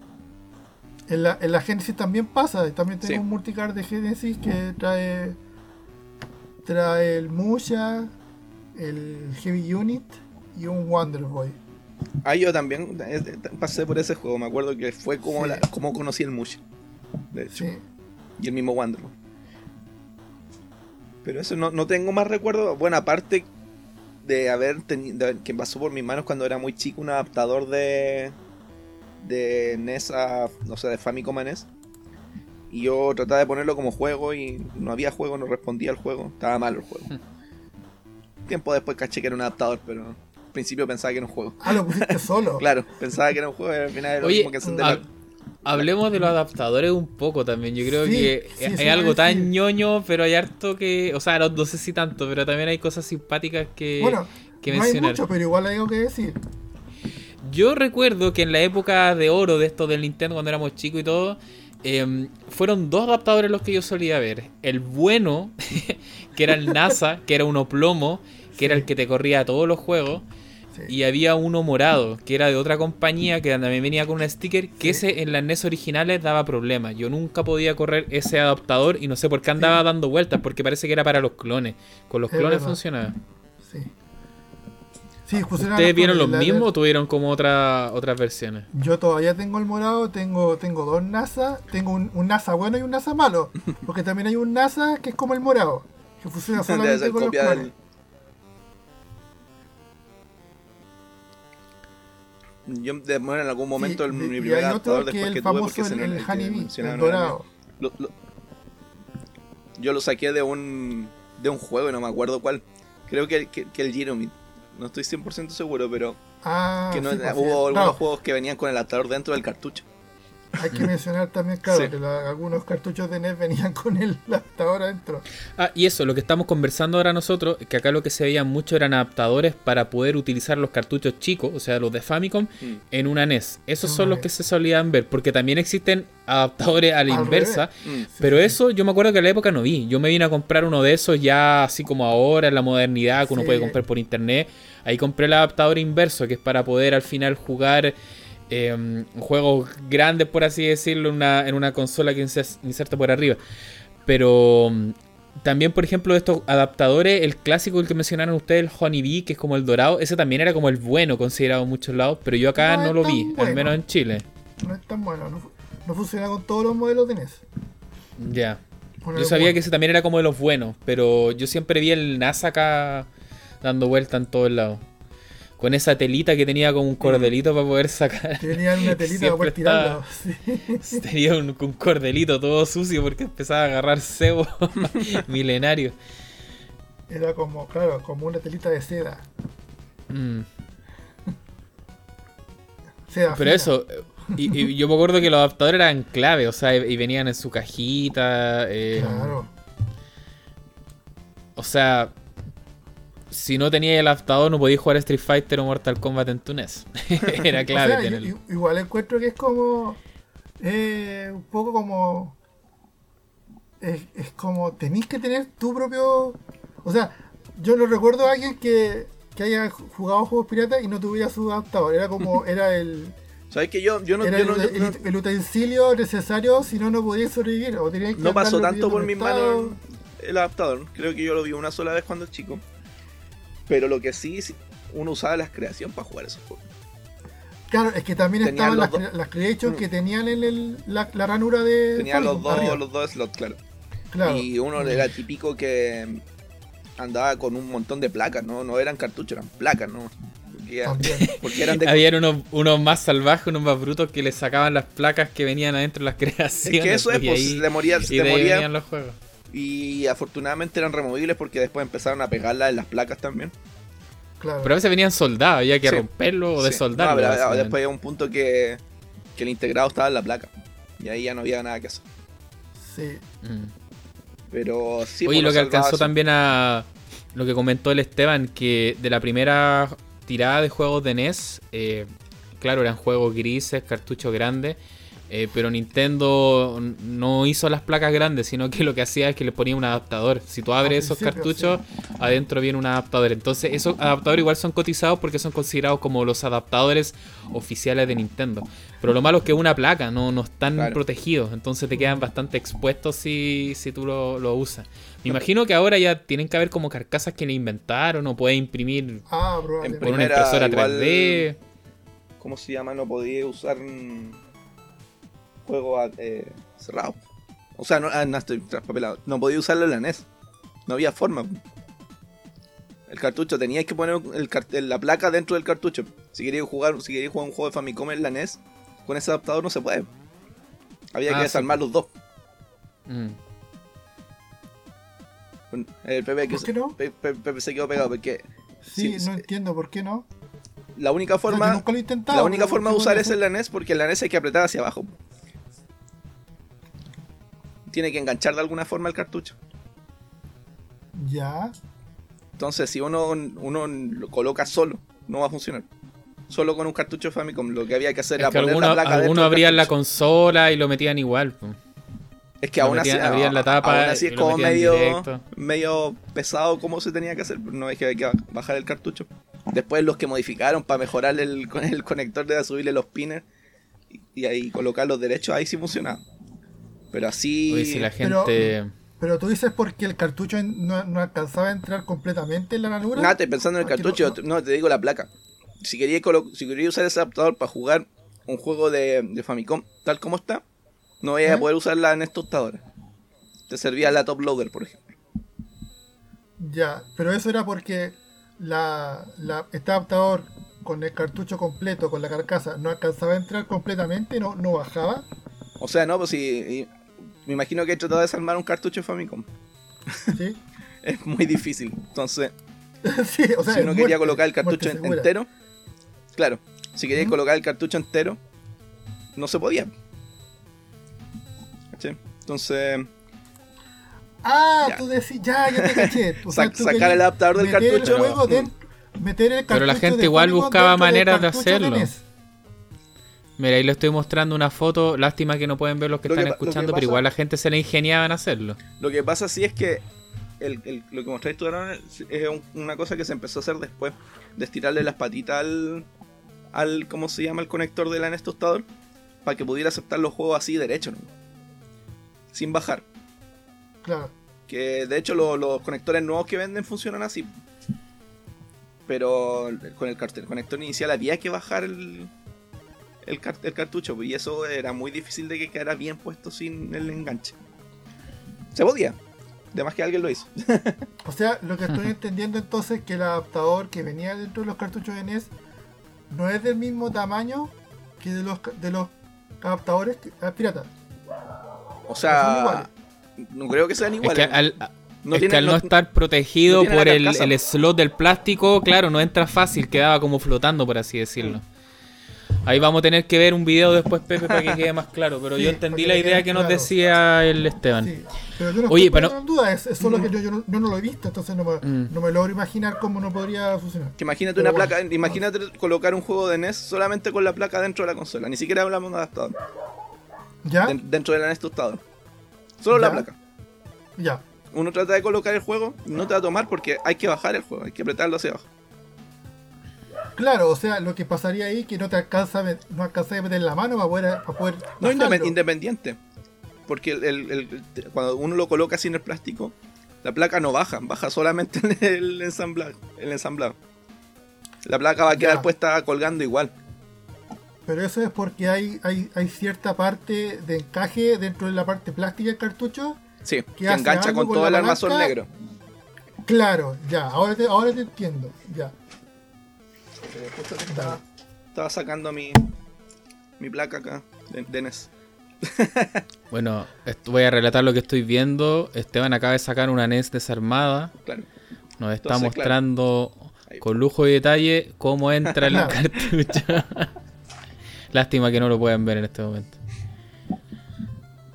Oye, chiquillos, para no, no quedarnos pegados en pines, slots y adaptadores, eh, bueno, creo que cubrimos lo, que queríamos como conversar respecto a los tipos de cartuchos, piratas, formatos que vimos y distintas, distintas cosas. Como siempre mencionar que esto es solamente también una, un repaso, lo que nos tocó conocer, lo que más vimos por estos lados. Sabemos que hay muchas otras cosas que también pueden haberse visto. Y bueno, y si ustedes también nos quieren comentar de experiencias personales que hayan tenido, cartuchos que pasaron por sus manos que no mencionamos, siempre estamos atentos también a, a nuestras redes. Recuerden que estamos en en Facebook, estamos en Twitter, nos busca como Pixel Megachoc y ahí nos mandan sus comentarios. Por último, lo que queríamos hablar también, ya que la vez pasada nos, dimos harto tiempo de hablar de los juegos buenos, de recomendaciones que hicimos cada uno, sí queríamos hablar también de los juegos más B de Nintendo. Y acá vamos a meter varios en el saco. O sea, hay juegos que son curiosos por su propuesta. Hay juegos que definitivamente son muy malos o hay juegos que algo nos llama la atención y nos gustaría eh, meter dentro de este saco o dentro de estas anti-recomendaciones, por así decirlo. Eh, no sé si tú queréis partir, Esteban, diciendo algunos juegos o cosas raras de NES. Mencionaba adelante, más que sean malos o algo así, más que son que fueron decepciones cuando uno los tomó. Que, y aquí parto con uno de los primeros juegos que pasó por mis manos, que fue el Dragon Warrior o sea, Dragon Quest versión Famicom, que yo habré tenido, no sé, 5 años, que no iba a entender absolutamente nada, no entendí nada de cómo se mm. funcionaba el juego. Entonces, claro, para mí es un juego que estaba perdido y no, pues, nunca entendía cómo se jugaba. Y yo creo que a, varios más chicos le ha pasado lo mismo con los RPG. Em, porque estaban en inglés además. Uno con suerte sabía leer en español. Sí, lo RPG acá en nuestro país, en esa época sobre todo, que los juegos principalmente los jugaban niños. O sea, habían adultos que jugaban, pero no eran mm. tantos como ahora. Eh, claro, eran juegos súper poco cotizados, eran los típicos cuando uno iba a arrendar. Eh, siempre andaba algún RPG que nadie pescaba porque solía pasar que algo lo arrendaba, llegaba, eh, no entendía nada y lo iba como a devolver. Oye, sabes que este juego no lo entiendo, no sé qué hay que hacer. A mí me pasó exactamente lo mismo que tú. Arrendé una vez el Dragon Warrior, me di vuelta en la habitación, hablaba con la gente, no entendía nada. Y típico uno lo iba a devolver así como, oye, sabes que me salió mal o no, no, entiendo nada. Así que a meter alguna excusa ¿cómo Se llama? El que algún amigo siempre quería cambiar, por ejemplo, Que eso me pasaba mm. con uno de esta, de esta aventura gráfica, el un amigo tenía el. Ay, no, el Unbinded, si no me equivoco. Uno de estos de esta tirada como el Shadow Gate y el Deja Vu, que son muy similares visualmente. Mm, sí. También. Eso, eso yo creo que fueron como las primeras decepciones. Eh, ahora sabemos que hay juegos que hay objetivamente malos, porque yo Dragon Warrior y después me desquité cuando era mayor. Lo terminé. El único problema que tiene ese juego es que es muy lento. Para los estándares de ahora en términos de moverse, pero igual me entretuvo. Pero yo, por soy muy malo para los RPG de, NES, como son es que hay que, tener paciencia igual. Ortopédicos, son súper duros, mm. son súper lentos. Mm. Como que no, no aguanto mucho. Sí, hay que darle tiempo. Yo ahora no lo podría jugar, esto lo hice hace varios años y ya. Porque claro, en mucho tiempo, en el peor de los casos lo jugáis con emulador, con aceleración, ahí ya por último salváis algo. Sí, yo he sabido de varios que, como era Final Fantasy, por ejemplo, una saga súper conocida que muchos aman y todo eso, tratan de empezar con los primeros Final Fantasy, partes con el de NES y como que lo mandan a la mierda luego. bueno, Final Fantasy fue otro caso también. Son juegos duros. Un, un, amigo tenía ese juego, el Final Fantasy, y obviamente se lo querían calentar a todos. Ahí yo estaba más, grande, sí, sí, ya lo pude entender un poco, pude avanzarlo, después ya se lo devolví, pero no fue tan decepcionante como el otro que no entendía absolutamente nada de lo que estaba pasando. Y también... en la misma línea de lo que estáis comentando tú, creo que ya lo dije también en, algún capítulo, o lo conversé con ustedes, que una vez yo también arrendé uno de estos juegos de Koei, que eran estas simulaciones de guerra, ah, lleno de menú, no entendía nada. Y son como de unos emperadores japoneses que tenéis que mandar tropas, elegir stats y números, y no, también lo fui a devolver porque no funcionaba, qué sé yo. Un género que, que hasta el día de hoy se mantiene en Japón y que nunca he podido entender su gracia, pero tiene una, base de fans bien importante. Mm. Los, los Musou también creo que vienen de, ahí mismo. ¿Qué más? Tu Pepe, no sé si tenía algo que acotar o estáis pensando cuál título vaya a decir. Justo estaba revisando algo porque mm, yo pienso muy parecido a lo que dice Esteban, que eh, bueno, ustedes igual me conocen harto, pero yo no soy de esos que suelen como tirarle mucha mierda a los juegos. en el sentido de que es muy difícil que a mí me pregunten por un juego y yo les diga, oh, este juego vale callampe, es basura. Yo no. Muy raro que yo diga eso porque. No sé. A nivel de Action 52. ¿Perdón? A nivel de Action 52. No, es que eso ya es otro nivel. Pero retar un juego así eh, real. Claro, un mm. juego real donde yo sé que hubo un esfuerzo detrás de gente que se sacrificó trabajando en un juego y que haya terminado una mierda, ya puede ser una suma de, otros factores, pero yo no, no, suelo como ser tan tajante con mis opiniones.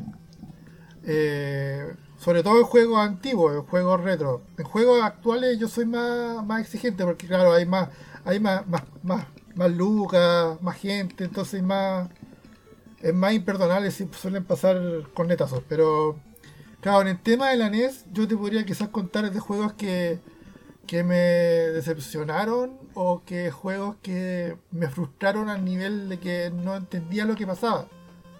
Me pasó con el. con este juego que una vez lo comenté, que era el. el Dungeon and Magic. Mm. Que es un juego como RPG, pero con, con estilo Dungeon Crawler, que se llama. Que tú empiezas como con una vista pseudo primera persona y hay que visitar unos pueblos, eh, equiparse, eh, farmear y después tirarte a un, meterte las cuevas, explorarlas. Y de verdad que me, me cansaba jugar esos juegos. Y una vez lo arrendé y bueno, en, ese tiempo lo arrendé en un videoclub que estaba lejos de casa, entonces no era como llegar y pararme, caminar de nuevo, era devolverlo, cambiarlo. Tuve que jugarlo, mamarme el fin de semana y tratar de jugarlo. Y recuerdo no, haber podido avanzar mucho. Eh, pero si es por decir juegos malos, no sé, quizás te podría mencionar los juegos de Barbie, que los odio. Son, no sé, ¿Pero son juegos que alguna vez lo, arrendaste, pasaron por tus manos o los conociste en, emuladores? Los conocí por arriendo. Pero no es que lo haya ah. arrendado yo, dejemos claro. pero, bueno, cada me tocó, uno. Me tocó ver Ponte tú en el videoclub que alguien los lo jugaba, los probaba y yo decía, pero ¿qué es esta basura? Es como. O sea, yo si fuera niña o una niña estaría súper como decepcionada porque. Por eso las niñas no juegan Claro. Ahora juego de niña en niña, así como destinado a ese público, la Sirenita, por ejemplo, es un buen juego. Es cierto. Mm. Sirenita es un buen juego. Quizás los otros mencionados juegos, juegos de película, juegos de licencia, el mm. juego de Volver mm. al Futuro, el juego de este como. Ese es malísimo. Bueno, eso lo mencionamos la última vez porque pasaba mucho con la. que Batman era la excepción a eso. Em, claro. Pero que en general todas esas licencias eran pésimas. El otro juego que, que arrendé, lamentablemente, fue el, de, el Depredador. Que, pucha, qué decepción que fue. O sea, yo nunca terminé odiando los juegos, pero yo decía, pucha, que lata, no, le puedo, no lo puedo avanzar, lo tengo que volver. Como que me dan ganas de darlo de nuevo, pero al final ya no, habiendo otras otras opciones mejor, nunca lo volví a arrendar. Eh, no sé, los juegos de X-Men. Eh, el juego de X-Men de NES es horrible. Mm. Sí, tenéis razón, es solo uno. Es que, hay uno que es Wolverine, y ese es como ya más regulero, pero. Ese no mm. es tan malo. Pucha, y no sé, podría mencionar perfectamente el. El, el Jackie de Mr. Hyde. Pero la verdad es que ese, no es malo, ese juego no es malo. Fíjate que es bastante más jugable de lo que uno podría sí. Y también lo ponen que, es de lo más difícil y tampoco es difícil. Sí, Eso, a propósito quería comentar algo que mm, la cultura del internet ahora y todo esto youtuber que hemos mencionado varios eh, durante nuestros capítulos cuando hablamos de GameSack, de My Life in Gaming, el Angry Nerd. Yo creo que de repente algunos contribuyen a eso. Por ejemplo, en los videos del Angry Nerd como el tipo parodia a ciertos juegos, eh, muchos piensan que porque él hace esa parodia el juego es malo. Y no es así, hasta el mismo tipo lo ha dicho. Por ejemplo, el Castlevania 2 no es que sea un mal juego, o sea, tiene ciertas cosas que son frustrantes y, se hace risa de eso, pero no es que también sea un, juego malo. O sea, no es que necesariamente porque sale ahí es un mal juego. Y no sé, pues ahora también mientras conversábamos yo me puse a, buscar una lista así como para ver qué tiran, así como Worst NES Games. Y no sé, pues estaba viendo acá que de repente ponen a, al Mighty Bomb Jack. Y no, Mighty Bomb Jack es, es un gran juego, o sea... Ahí tú caché que al final hay mucho de gusto acá. Mm. Por ejemplo, hay unos bodrios como los que mencionamos. Está Barbie, está X-Men, juegos de licencia sobre todo que se hacían muy a la rápida. Pero no sé, de repente me sale también Renegade, que es el, el beaten up como primigenio, lo conversamos ya en un, en un capítulo. Quizás no te puede gustar, pero ahí ponerlo como uno de los peores juegos de la NES. Acá también sale Legend of Cage. No, o sea, yo creo que hay mucho de gusto. Em, no porque el juego sea simple es malo. Yo creo que donde hay juegos malos, claro, e, este tema de la licencia, eh, de películas como hablaban ustedes, hay, hay harta cosa hecha a la rápida. Eh, pero eso, no, no, es que todos los juegos que acá mencionan en esta lista o porque lo puso algún youtuber es malo. Yo creo que está bueno darle una oportunidad y al final jugar por uno mismo también. Y al revés también pasa. Pasa también que a veces los, youtubers suelen como siempre recomendar los mismos juegos, mm. que los mejores, creo que Mario 3, que Mega Man 2, que... Oye, pero si... Mega Man 4 le dan patada a Mega Man 2. pero esa es opinión mía. Claro, y eso suele pasar, pues entonces el youtuber o la, persona que consume más YouTube y que no ha jugado tanto se queda con esa idea, lamentablemente. Yo, por ejemplo, como decepción, para mí siempre fueron decepcionantes los juegos de los Simpsons en, Nintendo ah, NES. Porque a mí me gustaba, bueno, hasta el día de hoy me gustan mucho los Simpsons. Yo los sigo viendo, las temporadas viejas me las repito. No, no nuevos como que ya no pesco, pero sigo viendo los Simpsons aunque sea lo mismo de siempre. Y cuando chico también me gustaba en harto. Entonces uno jugaba el arcade ese de Konami en, los videos, ¿cierto? Que, es un beat'em up súper entretenido, gráficos coloridos. Y en plena Simpson manía eh, sale el Bart eh, versus Space Mutant para la Nintendo NES. Que es un juego bastante como críptico, no es fácil de, mm. jugarlo porque hay que hacer eh, distintas cosas, eh, hay que saber algo de inglés para entender qué estáis haciendo. Claro, parte, parte con la, yo creo que la instrucción más difícil es la del comienzo. De hecho, la del segundo mm. nivel, por ejemplo. La, etapa más difícil es la primera. O sea, la etapa igual es. Al, menos en, instrucciones. al principio, claro, en instrucciones. Es más intensa, requiere más, más como backtracking. Claro. Devolverte, buscar cosas. Porque claro, la primera etapa es que Bart tiene que cubrir los eh, elementos de color púrpura, eh, ya sea cubrirlo, deshacerse de ello, explotarlo, qué sé yo. Porque se supone que los aliens lo ocupan para dominar el mundo, anda a saber cómo. Entonces uno, claro, tiene que buscarse, ingeniarse que, de qué manera eh, hago eso. Y, no sé, pues usar una moneda para llamar a Mou y que aparezca Mou y lo pinto a ese nivel. O, usar una llave para mojar ropa y que esta. No sé, hay cosas muy raras que no se entendían a la primera. pero como dice el Esteban, claro, después del segundo, tercer nivel ya el juego se pone mucho más, más simple pero como tiene unos controles tan malos, tampoco es que sea fácil. Cierto, claro, cierto mundo ya que la dificultad empieza a crecer muy, muy pesada. ese juego pasó por muchas veces por mis manos cuando chico y como me gustaba los Simpsons, igual siempre lo jugaba y le daba, pero nunca pude pasar la primera etapa. Si lo ahora... De adulto la pude pasar, pero también después llegué como a la segunda y la tercera y lo mandé a la chucha. Fue Veis ese juego y te das cuenta que esa cuestión puede haber sido cualquier otra cosa como que tenían un juego listo y, le empezaron a meter mano para que fuera los Simpsons. Mm. Igual tenía gracia que como, eh, como era el pueblo de Springfield y tenía varias cosas que hacer, ya se entendía por el tema de los personajes y, eso. Y tenía locaciones también que eran, que eran las mismas. Mm. Sí, eso era choro, pero no creo que haya sido el juego que esperábamos los niños, porque al final ya los Simpsons eran 100% para niños, pero al final ese era el público cautivo que tenían en ese momento en la NES, ¿cachai? Yo creo que merecía un plataforma mucho más... Y hubo tres. Más, Claro, y después sale el Bart, Bart vs. The World, que es un poco más plataforma clásico, pero igual es enredado, no es, no es tan simple también. Y la jugabilidad que tiene es pésima. Y después sale otro más que es el Batman vs. Radioactive Man, mm. algo así. Y que todos ocupan como el mismo motor, son unos juegos bien toscos. Lamentablemente nunca me gustaron. aún no lo odio. Igual hasta le tengo cierto cariño al, primero, al, al Space Mutant, porque ya de viejo lo puede jugar. Yo hace no mucho tiempo me supe que ese juego está portado para muchas cosas. Está para Amiga, para Atari ST, para para Commodore, para Sega Genesis, para Game Gear, para Master System. O sea, corre. Creo que está de PC hay una versión. Lo portaron al infinito la cuestión. O sea, que siguiendo un poquito los Simpsons, hay otro juego que era como spin-off de Krusty. No sé si lo jugan. Rusty Funhouse. O sea, no, ¿Sabes qué? Que no, es tan malo, en verdad. Es, que no es algo que uno esperaba. Claro, no, no, esperáis eso de los Simpsons. De hecho, pueden cambiar los personajes y, no cambian nada el juego. Claro, mi primera impresión también fue frustración, como yo, ah, Krusty, los Simpsons, y mm. espero algo más de acción y es un juego como de puzzle. Es de puzzle. Mm. Mm. De hecho, los, ratones que salen no te hacen daño. es como que quedáis marcando ocupado. Pero, pero después que lo jugáis le dais una oportunidad, el juego bien bueno. Si te gustan los puzzles, sobre todo.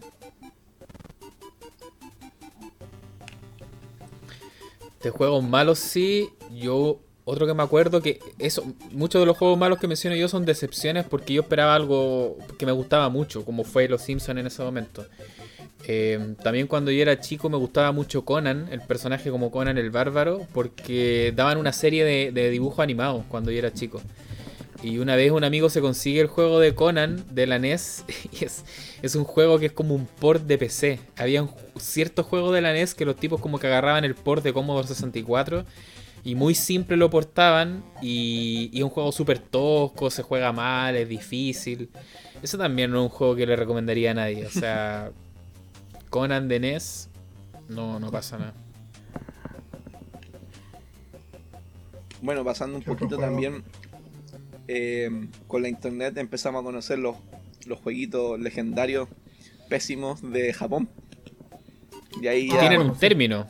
Tienen un término en Japón. Sí. El Kusoge. Es, el, es, el, como juego de mierda al final. Literalmente eso. Sí. Mm. Es el, el, término real. Los japoneses tienden a, a achicar los términos. Y claro, ahí entra como un, el legendario. Yo creo que todos lo conocen, o por lo menos si han tenido algún acercamiento al de Takeshi. Takeshi no, no Chosenju. Ese juego. No mm, bueno, Takeshi. El Pepe nos puede contar la historia. El Takeshi, este famoso actor, director de mm. cine, comediante, que está metido en todo. Leyenda. Leyenda. Y llegó a tener su juego de Famicom en su momento y. Y según cierto registro, al parecer el tipo estaba medio con los copetes cuando. Aclaremos con los copetes decir que estaba borracho. cuando empezó a tirar ideas para el juego. Así que por lo tanto. Y, y otra cosa que el, el juego se lanzó como en tiempo récord, al parecer.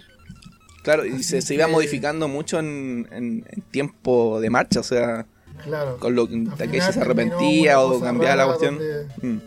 Claro. No sé, pues Esteban, ¿qué más puedes decir tú? De Takeshi, bueno, tiene la, la, escena del karaoke, que creo que la mencionamos también en el, capítulo anterior. yo partiría, aparte de, de, comentar, claro, que es protagonizado por esta estrella japonesa que está muy vinculada, por un lado, a la comedia japonesa. Eh, acá en Chile se conocía un poco a, Takechi porque daban uno de sus programas. Mm. Bueno, o, sea, no, lo daban acá, lo daban en España. Yo creo que acá nos llegaron a nosotros los, los videos después de YouTube. Claro. Mm. Acá habían unos parecidos, pero no era el mismo, que eran como unos programas de estos de pruebas medias como físicas, de correr, saltar, hacer como con humor, así como... Esa era como una de, las versiones de, de, de Beat Takechi y también el tipo está como muy vinculado al cine como un poco más de autor, como sí, hay varios que, que, lo conocen desde ese lado. Mm, y cosas más serias.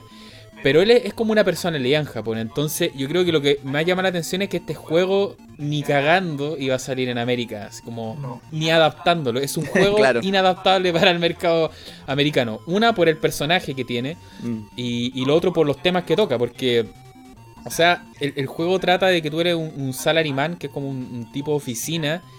Eh, al principio como que tu jefe te está puteando, si no mal recuerdo. Te está diciendo como que te está yendo mal. Y el tipo como que prácticamente tiene como una esta crisis así como de los 50 años y, quiere mandar toda la chucha y, quiere ir a buscar como un tesoro una isla.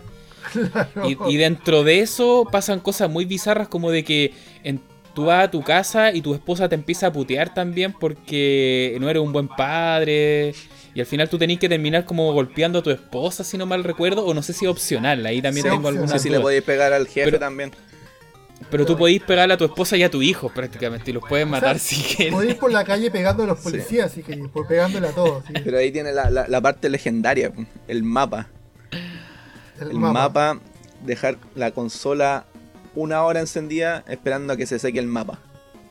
Maravilloso. imagínate, imagínate hubiese aparecido una cosa así por acá. los gringos cómo estarían.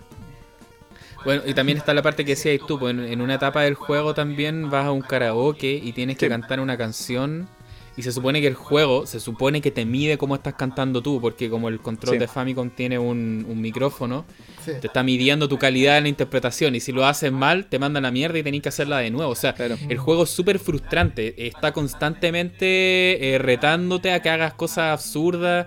Eh, y, cuando te sale Game Over es todo de nuevo y, le importa nada si tuviste tres bueno, horas después, después de la escena del, del cómo se llama, del, de la parte del mapa, viene esta parte del, ¿cómo se llama? De un parapentes y... parapente, Y la, la, la, jugabilidad, es terrible. Es terrible porque tiene, tiene bloqueado la dirección hacia arriba. O sea, no, imagínate un juego de naves tipo Gradius donde no puedes moverte hacia arriba. Siempre vas hacia adelante, hacia el lado, pero si vas bajando no puedes volver a subir. Claro. Y más encima... Y, de hecho... De hecho, lo que decías tú del mapa, ¿cuántos minutos te e, era una hora? Una hora. que estar esperando? El mapa una hora. Y, y, si tú antes, porque claro, el, tipo como que en una parte dice ya estoy revelando el mapa, no me acuerdo cuál será el texto, pero tú en alguna parte aburrido vayas a empezar a apretar los botones así como jugando con el control y si apretáis un botón, ta, se va a la mierda, dice fallaste de nuevo. Y no sé si te sale game over o tienes que hacer todo un segmento como de nuevo. Sí, no, ya hay que empezar de nuevo. Sí. Mm. O sea, un juego lleno de pruebas súper absurdas, jugar pachinko, pelear con Yakuza, enfrentarte a tu jefe. bueno, el, hecho que tuviera todo ese todo ese show igual como que le dio como el atributo legendario. Un juego que tiene tantas cosas que fuera tan malo igual a la vez, como que era la parte legendaria del juego. Y bueno, la persona también que está involucrada. muchos dicen que para como es Takechi es el juego perfecto para Takechi. Claro. O sea, no podría haber sido otra forma el juego de Takechi. Claro, no, sí, Había una. Después, claro, al final, en, una de las últimas secciones del juego, tú vuelas a la isla, ¿cierto? Donde el tipo iba a buscar un tesoro, no me acuerdo bien. Y había una de estas casas que si tú entrabas, por ejemplo, no había salida. Tú entrabas y te quedaste adentro. Hoy el juego es, como muy hincha pelota. Y, y, jodiste, ¿no? Lo, lo único, lo único bueno es que tenía sistema de password. con password gigante. Claro, con eso salváis un poco. Sí. Y mira, un dato no menor. Si tú estás en el principio del juego, la primera parte, donde tú puedes poner como partir o, o buscar password, qué sé yo, si tú te quedas apretando el botón B para lanzar golpes y lanzas 30.000 golpes, el juego te muestra el final inmediatamente. Oh, se me había olvidado ese detalle. Hasta, Sí. hasta ese, ese nivel de tonteras tienes. Si tú te pones a apretar el botón 20.000 veces, así, ta, ta, ta, o sea, 30.000 veces, se te muestra lo, el final y lo del otro juego, que en o el final también, si pasa, pasa no sé cuánto tiempo en la pantalla final, te pregunta como, ¿qué estás esperando aquí así? Claro. Sí, pero te lo dice como también con un lenguaje como medio Sí, pues, vulgar, como- creo, sí, así como en el sentido como, ¿qué guay estáis esperando? ¿no? Porque eso también creo que, a- ahí ustedes cachan de japonés, pues creo que este juego tú aprietas un botón y cambias el tipo de lenguaje que usa él con las personas, que es como un japonés más vulgar y uno que es como un poco más...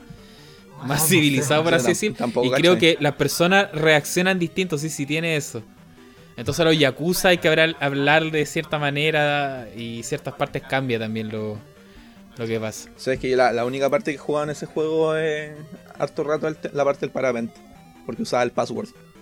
Porque de ahí esperar ese mapa, todo el cuento, no. tengo el cartucho. Vez-.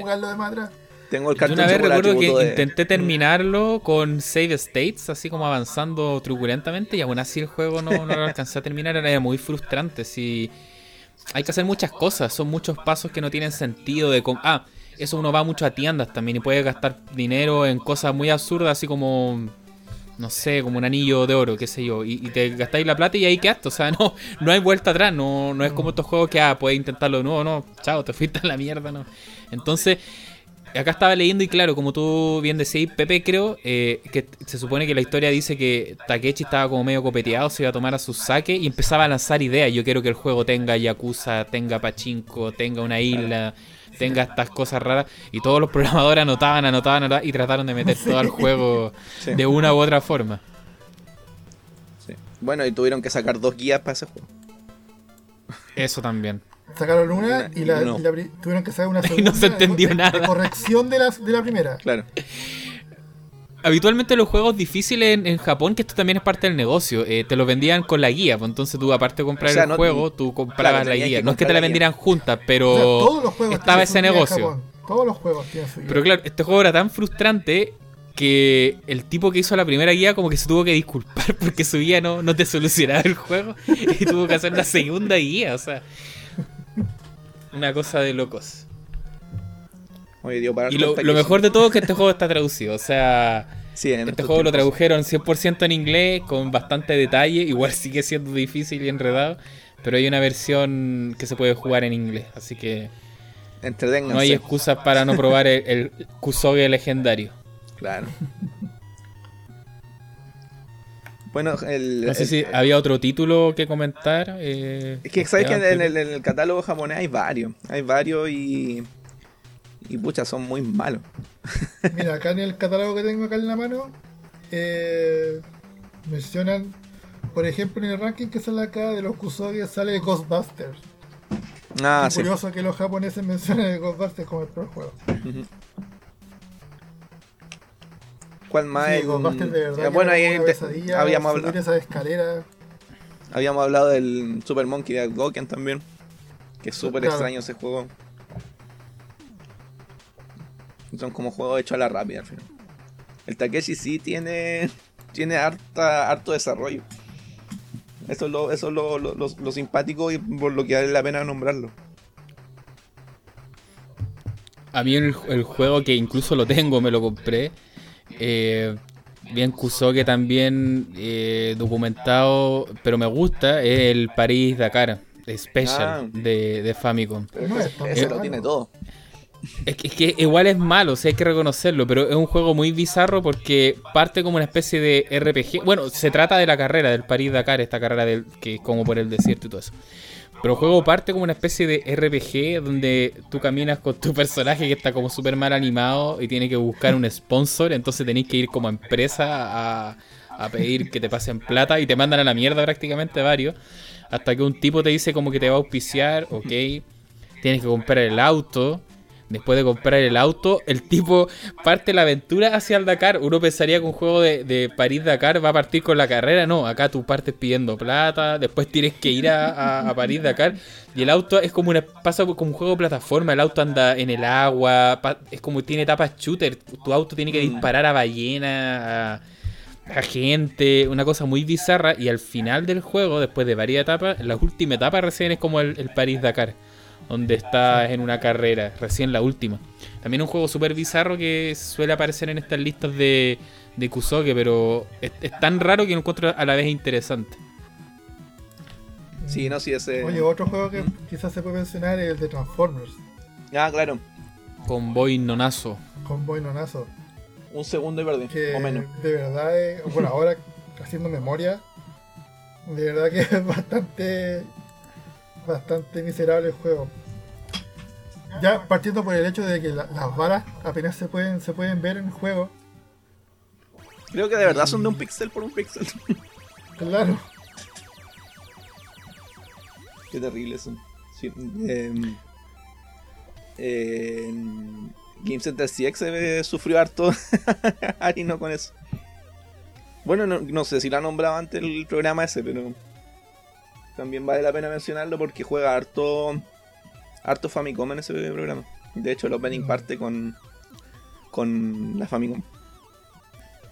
Estaba viendo un listado también y este también lo suelo ver en en los listados, pero no, a mí me gusta es el Iki de Sunsoft. Ah. no.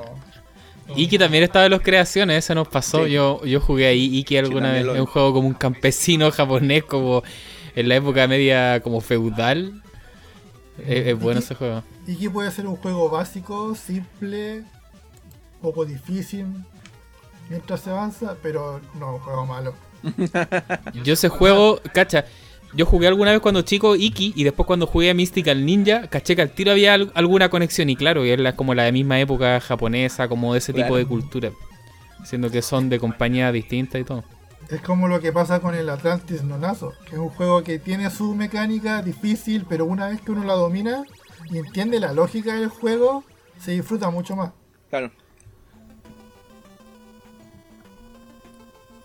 Sí, yo creo que con eso estamos como más o menos ya con los temas que teníamos como acá anotados, medio planteados. Al final este capítulo era como medio popurrí de, como les mencionábamos, más el lado B de la NES, que era hablar de los temas que no alcanzamos a meter en el capítulo anterior, porque ahí nos fuimos mucho en, el tema de como de las consolas, los modelos, los mejores juegos. Así que si por algún motivo ustedes llegaron a este capítulo, a, los escuchas, a las personas que nos están escuchando, les recomendamos que escuchen el, capítulo anterior, que es donde hablamos de lo bueno que es la NES. Ahora estamos hablando un poco, no necesariamente malo, pero todas estas cosas como un poco más alternativas, de, los clones, de, estos juegos también como medio curiosos o una cosa rara. Ya llevamos más o menos dos horas y media, chiquillos, así que no sé si palabra al cierre, algo más que, quieran aportar. Eh, creo que este capítulo igual era necesario en la parte en la parte de nombrar todo la el pirateo. O sea, esa parte es súper importante por lo menos en el contexto nuestro. La mitad de lo que jugamos probablemente era pirata o, más incluso. O gente que solamente jugó en esas consolas. Que vivió en realidad la, la época así. Entonces, claro, ahí como mencionaba también delante del Circus Charlie, como un juego clásico para todos los de la época. Y un juego que no se vio acá. Si, o sea, si hubiésemos tenido NES, no, no, hay, no, no hay Circus Charlie. Y un montón de juegos más que son bien simples, pero bien buenos a la vez. Mm. Juegos que partieron. Que partieron una. Digamos, una, una, una saga. Por ejemplo, el Contra. Mm el. ¿Qué otro juego? El mismo Mario. El primer Bomberman. Bomberman. Claro. Entonces, no, no, no muchos pudieron pudieron probar lo que fue el, la como el primer juego de la serie. Claro. Entonces, eso, eso la ventaja que tuvimos con, con respecto a los, a los gamers que jugaron como como que jugaron con, con las reglas, con las reglas, como, cumpliendo las reglas, digamos. a los gamers como que disfrutamos más los beneficios de la piratería. En ese punto lo, bueno de, haber estado acá en Chile es que tuvimos como la dosis correcta de ambos lados. Porque hay otros que tuvieron solamente piratería y claro, igual te perdí juegos buenos si tenías solamente pirata, porque había juegos muy buenos que no se piratearon. Entonces, claro, acá estuvo tuvieron los dos lados bien bien claritos. No sabía que era que, a qué se tenía jugando en, un Creation o, o la consola mm. pirata que fuera. Sí, en, mi caso, en mi opinión, yo pienso que la, mejor experiencia fue haber tenido una consola pirata con un multicard y haber tenido eh, la oportunidad de tener un videoclub cerca. Porque el videoclub te da los juegos que no te dan los, los, multicard. Claro. Oye, con esto entonces, chiquillos, ya estamos cerrando este segundo capítulo de, de lo que fue la consola NES o Famicom. Eh, queremos volver a hacer este tipo de capítulo eh, donde hablemos de otras consolas. Yo creo que el de Super Nintendo va a ser más popular. Como dije, el de la NES no nos dieron mucha bola, pero no importa porque nos encanta la NES. Yo creo que la Super Nintendo es una de las consolas que sí o sí tiene que tener un capítulo. Eh, y por qué no Nintendo 64, por qué no Sega Genesis y así sucesivamente, pero no vamos a ir en orden. O sea, el próximo capítulo vamos a hablar de otra cosa. Tenemos varias sorpresas y, y varias cosas. Así que eso ha sido el capítulo de hoy. Eh, yo me despido y será hasta la próxima. Adiós. Chao.